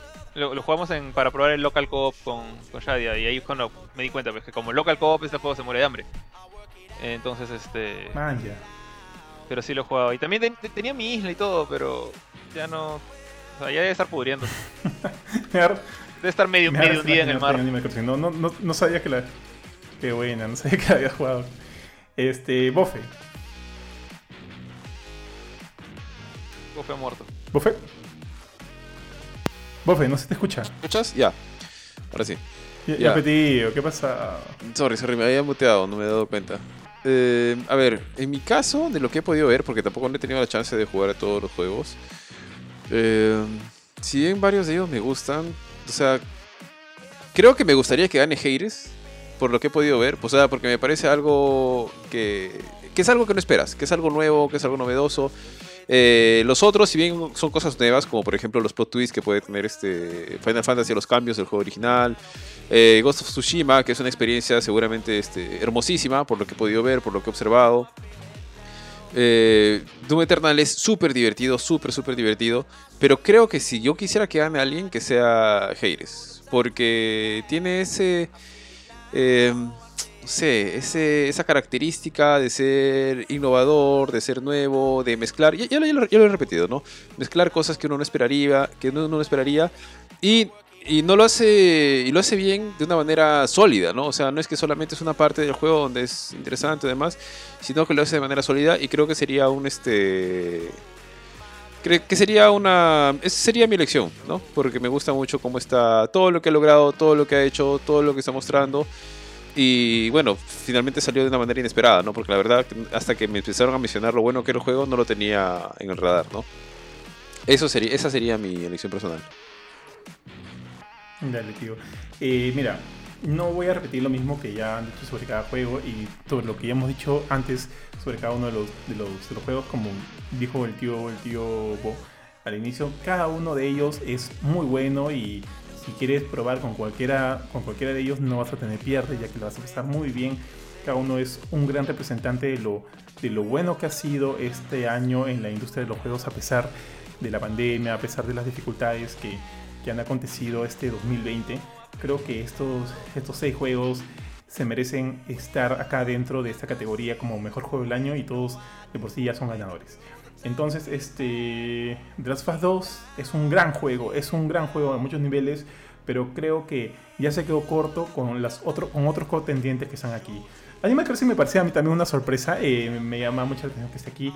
No es mi juego del año, es, es creo que es un gran juego eh, para, para pasarlo en pandemia, para conectar con algunos amigos en pandemia y demás. Y eso, como dijo Jorge, y ya lo habíamos dicho también anteriormente, le ha ayudado mucho. Y está bien, eso está bien, eso es parte, ¿no? Es parte de lo que te puede proveer un juego eh, durante, algunas, durante algún momento importante en tu vida, que creo que también es importante rescatar. Eh, Ghost of Tsushima, lo dije en un inicio cuando salió, no fue mi juego del año por X razones. Ahora con las últimas actualizaciones creo que esos, esos pequeños problemas que yo le vi inicialmente han disminuido mucho, sí, pero este... Pero aún así sigue sin ser, eh, no sé, yo sigo sintiendo que, que no, que bueno, que no, no, no, igual, igual no es mi juego del año, por más que me guste mucho. Final Fan- Fantasy VII me encantó, me encantó bastante. Creo que este, a pesar de, a pesar de estos errores de los que ya mencioné y bueno ya no los voy a volver a repetir, creo que también es un exponente. Entonces mi decisión quedaba entre Doom Eternal y Hades. Doom Eternal y Hades estuve pensando bastante tiempo. Los dos juegos me encantaron, los dos juegos creo que son excelentes en muchos sentidos. Eides con cómo este cómo presenta, cómo brinda esta frescura en cuanto a muchos sistemas de juegos, está aquí presente siendo tan pequeño y está aquí, fue, es como lo que hizo Celeste en su época y otros juegos más, está aquí presente y eso habla muy bien de que la industria indie está, muy bueno y, y, creo que, bueno, creo que eso es genial y me gustaría dárselo, pero regreso a Doom Eternal, creo que Doom Eternal me provee algo más de lo que Hades de repente este, me dio también, pero hay algo de mí que, que va hacia Doom Eternal que hace que lo haya disfrutado mucho, mucho más y que lo haya jugado bastantes veces. Es más, tengo ganas de volver a jugar ahorita y ahorita con su, último su última expansión que acaba de sacar hacen que el juego sea incluso mucho más redondo de lo que ya era y añade muchas horas de juego y añade mucho más reto. Este, de Ancient Ones, esta, esta expansión de Doom Eternal es impresionante, es increíble y es parte ya de un gran juego que por sí era bastante completo. Entonces, eh, alucina que creo que si no hubiera sido por la expansión me hubiera costado mucho más hacer esta decisión, pero con todo y todo, para mí, esto personal, Doom Eternal se lleva, se lleva el juego del año 2020. Tío B. Tío, aquí para poner mi granito de arena, yo sé que ya han hablado extenso de todos los juegos, así que yo tampoco me voy a extender mucho. Eh, yo creo que estaría igual de feliz de que gane Hades o Doom Eternal, pero si tuviera que elegir uno, probablemente también iría por Doom Eternal. O sea, lo que ha logrado el juego eh, expandiendo el universo de Doom en temas de una narrativa, pues, pues, no, no espectacular, pero interesante y una jugabilidad muy, muy buena y frenética y también, o sea, por el aspecto de, de lo bien que puede correr en la computadora o en cualquier consola. Este, creo que eso hace que Doom Eternal sea eh, para mí, pero mi, perro me, quiere comer la cara, este que sea el juego del año. está bien, tío, está bien. ¿Y tu perro, tu bendición, qué opina? Mi bendición opina que quiere que le preste más atención y que deje de jugar tanto World of Warcraft. Chicos, yo quiero hacerles una pregunta ya, ya como para ir cerrando, porque yo sé que estamos contra el tiempo. Eh, yo sé, todos hemos dicho en este momento lo que digamos el corazón quiere. Pero si tuvieran que apostar, ahorita les digo, toma, si vas a apostar 5 mil soles a uno de estos juegos, ¿a cuál crees tú que va a ganar? ¿Ya? O sea, te digo así como para que saques, el corazón de lado. Yo personalmente, para dar un ejemplo, eh, no creo que gane Heiris. Me gusta mucho, yo lo escogería, pero no creo que gane. Eh, creo que si tuviera que escoger, creo que va a ganar este Final Fantasy VII o Doom Eternal. Pero por todo lo que he estado leyendo de Doom Eternal, tengo la impresión de que se lo van a dar a. O sea, digamos, si tendría que apostar mis, fichas para un juego, sería a, Doom Eternal. Más por un tema de, de, apuesta, no porque sería lo que yo, escogería. ¿Ustedes, chicos? ojo, ojo, que ahorita en los Joysticks Awards, que obviamente no tienen el peso de los Game Awards, este, acaba de ganar The Last of Us 2 en casi todas las nominaciones y categorías. Es como que los globos de oro a, los Oscars, ¿no? Eh, los, eh, los joysticks a, a, los Game Awards. Entonces, si bien, como te digo, no tiene el mismo peso ni demás, eh, también es importante como que como que considerarlos en, lo mínimo, ¿no? Igual son, son premios hechos por, el público, pero este, pero igual este, es que ignorar a Naughty Dog es, es complicado. Ignorar a Naughty Dog en, en, un, en, un, evento oficial, en un evento de esta magnitud, es complicado. Y creo que las otras categorías donde están nominados de Last of Us 2, como el sonido, no me acuerdo qué más, o el juego de acción o performance. eh, están quedándose cortos contra y creo que o sea performance creo, creo que definitivamente se lo lleva pero los demás va, creo que se va a ver ignorado. Y o sea e ignorarlo una vez más como juego del año va a estar inclusive mucho más complicado. No quiero decir que va a ganar eh, poniendo, no sé pues entre comillas por presión de las fase 2 y demás no creo pero si tengo que poner mi plata como ya lo has dicho como ya lo has dicho este tío Ari eh, no creo, definitivamente no va a ganar, o sea, no creo, o sea, definitivamente sé que no va a ganar Animal Crossing, no va a ganar, no hay, no hay manera en que lo gane, no hay forma en que lo gane. Eh, eres por el dolor del corazón, igual que el tío, el tío este, es como poner al Joker, es como que venga el Joker eh, como mejor, mejor película del año, estas películas como que, películas de terror como Get Out, a mejor juego, del, ah, perdón, a mejor película del año en los Oscars, o sea, no van a ganar, definitivamente no van a ganar porque la, no va por ahí la tendencia. Este, y, para mí, yo siento que por ahí eh, ocurre lo mismo con, Hades. Hades no va a ganar por más que esté aquí. Yo siento que no va a ganar por más que de repente se lo merezca. Ghost Tsushima puede ser, es un, es un juego del estudio Sony. A Sony no lo puedes dejar de lado. Final Fantasy VII Remake es otro juego del, entre comillas, ¿no? Del estudio Sony, porque por lo pronto es, es exclusivo temporal de Sony, lo que quieras. Y está Doom Eternal. Entonces tenemos por los días. Entonces, si, si ignoramos a The Last of Us 2, está Ghost of Tsushima. Y está también Final Fantasy VII Remake. Entonces se puede ignorar a The Last, The Last of Us 2. Entonces yo también me quedo entre Doom Eternal, Fantasy, Final Fantasy VII Remake y Ghost of Tsushima.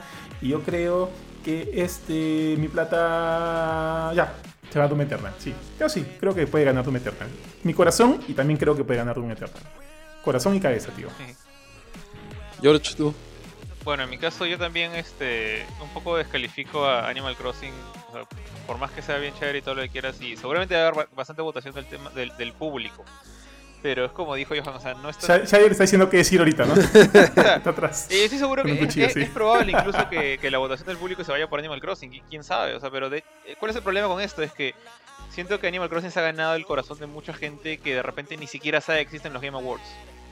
O sea, tuve gente, este, como dije hace un rato, estrellas de Hollywood que jamás han agarrado una consola de repente en su vida a jugar esto porque su amigo o el amigo del amigo vieron otra estrella haciendo, su, haciendo un, un programa con este juego de animalitos bonitos. Machete, ¿no? Machete. Ya, Machete, Machete sí lo creo como que sí conocía. A él sí le creo que, que sí conocía Animal Crossing de antes, ¿ya?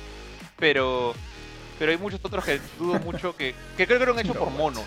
Y entonces, y así le han agarrado el gusto, les ha gustado el, el- el juego y, y bacán, pero que ni siquiera saben que existe esto, ni siquiera van a votar. Entonces siento que si, si limitamos esto. como el, como el Aya Wood, no. No, el Wood sí sabe, o sea, ha hecho un juego con Ubisoft, así que Ah. tiene que saber algo de esto. Ah, Eh, tienes razón, tienes razón. Entonces, este. Y de hecho también salió un juego con Bandai también ¿no? en Eleven Eleven. Eh, entonces, este. Bueno, si me limito a, digamos, a la academia de los juegos, en este caso nosotros como, como, como jueces, los otros medios eh, el, el mismo Geoff Keighley, que creo que él no vota, pero en fin, o sea, sus allegados. eh, yo creo que tenemos que, como que, voy a tener que sacar Animal Crossing de ahí porque siento que este es un boom más a nivel general, no a nivel de gente que juega videojuegos todos los días por hace años de su vida. Entonces, la- otro, otro que voy a tener que quitar con el dolor de mi corazón es a Hades, más que nada porque, esto va a sonar horrible, pero porque es un juego indie que mucha gente va a ignorar simplemente porque es un juego indie. Porque es un juego que se ve chico, es un juego que se ve como que, ah, 2D. Hay gente así y, gente que va a preferir darle el voto, y no estoy hablando solamente de gente normal, sino gente de, medios, que va a preferir darle el voto a las experiencias AAA. Simplemente porque son AAA, porque se ven mejor, porque en cierta forma son las que mueven la industria de más tarjetas de video, nuevas consolas, más generaciones. A pesar de que hay juegos excelentes como Hades que no requieren tanto esfuerzo de hardware. Entonces, sacando estos dos, y me da mucha pena sacar a Hades, honestamente, eh, me quedo con los otros cuatro que sí cumplen con esos requisitos, ¿no? De AAA y estas cosas. Ahora, ahí, el siguiente que voy a eliminar es, a pesar de que ustedes no lo hicieron, y a mí me, ahí me va a doler más todavía, si me pongo así pensando como esta gente debe pensar, es a Final Fantasy VII Remake. Porque es un juego que no es nicho nicho, pero ¿a quién apunta Final Fantasy VII Remake? O sea, a la gente que adora Final Fantasy VII, que pueden ser muchos, pero son muchos entre los amantes del género RPG, que ya de por sí son pocos. Si los comparas con la gente que le gusta acción aventura, con la gente que le gusta acción, incluso con la gente que juega juegos de deportes. Eh, hay mucha gente que ahorita se dedica a apreciar videojuegos que no ha jugado Final Fantasy VII. Que no le va a tener tanto cariño como yo le tengo al remake, por ejemplo. No necesariamente porque es que esté mal, que de repente hay gente que sí lo ha jugado y, y piensan que Doom Eternal es mejor, está perfecto, pero estoy seguro que hay mucha gente que va a cancelar a, a- Final Fantasy Remake simplemente porque no tienen familiaridad con, las, con la saga, con Final Fantasy. Y en cierta forma hay cierta tendencia a ignorar los juegos japoneses en esto y darle favoritismo a los que están de este lado del, charco. De hecho me sorprendió mucho que Sekiro ganara la vez pasada. Eh, entonces ahí están no solamente Ghost Tsushima, Doom Eternal y Last of Us Parte 2. Ah, ya. Yo, si tuviera que apostar como dice que Ari, iría con Doom Eternal. Iría con Doom Eternal porque creo yo que es el que más apela al gusto americano de, de dispararle a todo lo que ves. Y aparte de eso, porque es un buen juego. Es, sólido, es divertido, tiene mu- un factor adrenalínico que te mueve, te, te compete a seguir adelante. La- el único que que- creo que yo que Ghost of Tsushima no podría ganarle ahí en ese sentido de acción y no podría ganar en narrativa de Last of Us. Entonces ahí es donde se queda tercero. Eh, Doom Eternal, quiero que gane Doom Eternal. eh, apostaría por Doom Eternal por todo eso que dije. Pero así como dice Johan, y a pesar que no- personalmente no me gustaría que ganara Last of Us 2, porque creo que va a ganar solo por su historia, que más que darte un juego divertido trata de simplemente de hacerte sentir algo chocante. Y siento que, no sé, de repente no me agrada mucho que ese sea el camino que toman los videojuegos.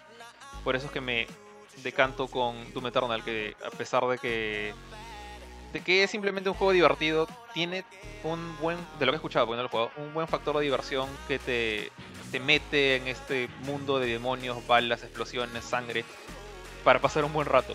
O sea, haciendo lo que los videojuegos hacen, metiéndote a ti como el héroe de esta, de esta acción y no necesariamente seguir y llorar con la tragedia de algún otro personaje, que, puede ser interesante ya, pero siento yo que no, quisiera que todos los juegos trataran de hacer las sofás.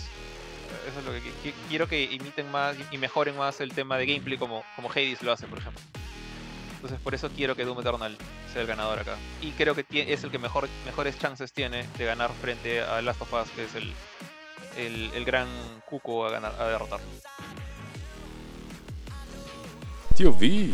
Sí, tío, yo creo que ese último punto que dijo Jorge, que yo espero de que gane Doom Eternal sobre la The Last of Us Part 2, es también mi esperanza, pero también, si sois completamente frío, este, yo creo que se la van a dar a la of Us Part 2, no me va a gustar, no voy a ser feliz con esa decisión. Este, yo creo que quizás de, los que nos están viendo, de los que nos siguen en GameCourt, muchos sí van a estar de acuerdo, pero no, o sea, es una buena historia, eh, pero así como un juego redondo no, no lo he sentido. Eh, y, y- pero sí creo que, que es muy probable que gane. Está bien, tío. Entonces el conteo nos da eh, a nivel de apuesta de Doom Eternal 3 a 1 contra The Last of Us, ¿cierto? 3 han ido por Doom Eternal y 1 por The Last of Us. Está bien, chicos, está bien, está bien. Ya, tíos, ¿algo más, ¿alguien más este, quiere agregar algo finalmente? Estamos sobre las 3 horas. Wanda, de Wanda, ¿quién, quién, quién votó por The Last of Us? Yo, Benito. O sea, Ah, perdón, perdón. no, ah, yo, perdón, yo no, yo no, yo no he votado porque vaya a ganar. Yo No, raciocinio, por- raciocinio, por se por quiera, raciocinio, es, pues, es- claro, es lo que claro, piensa claro. que ¿Y de, ¿Y de corazón quién ganó? ¿Cómo quedamos? Doom Yo voté por Doom. Eternal también creo. Tú Doom Eternal, eh, George votó por Final Fantasy. Y Benito, ¿tú, ganó. ¿tú por cuál votaste? Doom Eternal, ¿no? Doom Eternal. Doom, Doom, Doom, Doom. Ya, entonces creo que Doom Eternal es tanto nuestro ganador eh, en, en general para, para cabeza y corazón. Y ojalá, ojalá gane. Vamos a esperar este, los resultados el, el día del evento, que es Jorge, el cuándo de diciembre? 10, 10, 10 de diciembre. El día que sale. Cyberpunk El 10 de 2077. diciembre. El día que sale Sí, ah, Cyberpunk, tío. Wow. El, el- el panqueque cibernético. Y acá ya en primicia, no, no podemos decir nada todavía. Este, ya, el panqueque cibernético. Entonces, probablemente transmitamos el evento en vivo para ver con nosotros eh, lo- los, resultados, que, los resultados oficiales del evento. Y nada, pues chicos, los esperamos. Gracias por acompañarnos. Eh, ¿Nadie más quiere comentar algo acerca del tema ya para cerrar, amigos míos? No, tío, creo que estamos bien. No, no, creo que no. Entonces hay que cerrar ya, chicos, estos... Mire, hemos casi... ya Son Hemos pasado las tres horas. sí, tres horas, dos minutos. horas, sí. Yo pues, no, no, no pensé que íbamos a demorar tanto mucho y hasta ahora no hablamos de la PlayStation 5, pero bueno, son cosas que suceden. Esperemos la próxima semana hablar de la PlayStation 5 o de los resultados del, del Game Awards. Pero nada, eh, gracias a todos por acompañarnos hasta aquí, chicos. Siempre es paja eh, compartir con ustedes. La comunidad de Gamecore está creciendo de a pocos, está creciendo bastante chévere. Recuerden que ahora tienen la opción de ser nuestros colaboradores y pronto ya hemos, lo, hemos dicho, pero ahora sí lo vamos a decir, lo vamos a hacer. Vamos a anunciar cuáles son los beneficios que ustedes tendrán com- eh, para- eh, com- eh, al ser colaboradores de la comunidad de Gamecore. Hay varias cosas chéveres que se vienen, varios sorteos nuevos. Eh, y nada, espero que nos sigan acompañando en los diferentes streams que venimos haciendo durante la semana. Streams de miedo, streams de acción, en la noche, en, el- en la tarde, cuando, cuando, este, cuando sea el momento preciso. Estamos, el preciso estamos, estamos ahí haciendo un stream. Eh, ahorita la web está con algunas fallas, pero de todas maneras va, eh, vamos, estamos mejorándola para que esté siempre, esté siempre activa. Y de todas maneras van a seguir saliendo los reviews y algunas noticias más. Eh, igual siempre sigan entrando, sigan compartiendo el contenido, sigan viéndonos, ya hemos en los streams, videos y demás, Instagram, eh, Facebook, en Twitter y YouTube. Y nada, este, gracias otra vez por acompañarnos chicos, les agradezco también a ustedes, Ari, Jorge y Benito. Y nos vemos la próxima semana conmigo. Eh, chao chicos. Chao chicos, igualmente. Chao chicos, igualmente una semana este, genial por estar acá, haber conversado de los Game Awards, de lo que se viene. Eh, vienen cosas interesantes eh, sobre lo que mencionó Johan. Va a haber bastante información, así que estén, estén atentos a lo que vamos a estar este, mostrando. Y bueno, pues que tengan todos un buen fin de semana. Un gusto haber conversado con ustedes, chicos. Por mi parte, chao, chao también. Bueno, Bueno, igualmente yo por mi también- lado... Ah, da- dale, dale, dale, Jorge, Benny. da- dale, Jorge, dale. Ah, sí, siempre nos cruzamos, así es un poco más complicado cuando no estamos en. cuando estamos online, ¿no? Pero en fin. Eh, nada, bueno, ha sido agradable hablar de todo esto, como que dar cada uno sus preferencias en los juegos de una manera civilizada, ¿no? Sin e- evitar eh, combates o, o discusiones tipo internet de. Bueno, ya saben cómo son esas cosas, tipo los comentarios de YouTube y cualquier video pueden ahí darse cuenta de lo que estoy hablando. Eh, Tío, Benito estaba a punto de sacarse el polo ya. Claro, e- ese tipo de cosas, ¿no? Por ejemplo, que digas, no, que, que Doom Eternal es cualquier cosa, que, no sé. En fin, eh, fue, fue chévere. De hecho, los, los ganadores van a ser todavía en dos semanas, según lo que estoy viendo. Entonces, todavía hay tiempo. Hay un podcast más antes de, de eso. Así que creo que hay tiempo para hablar de la Play 5. Eh, y nada, con, conmigo será hasta una próxima ocasión. Seguramente creo que hoy día fácil vamos a hacer un streaming de, juegos de peleas con Johan. Así que a, a lo mejor nos volvemos a ver en un rato. Chau. Bueno, yo gracias por, por habernos acompañado, por esta interesante conversación de los Game Awards. Este, ya nos estamos viendo en la semana para todos los, cualquier stream que salga ahí, este, ya sea Phasmophobia, Call of Duty o los próximos juegos que estén muy pronto a salir. Este, y bueno, eso ha sido todo conmigo. Y me despido también de ustedes, Ari, Johan, Jorge. Nos vemos la próxima semana o en la semana a ver qué juego sale en grupo. Sí. Bien, tíos. Cuídense todos. Chao, chao. Chao, chicos. Chao, chao. chao. chao.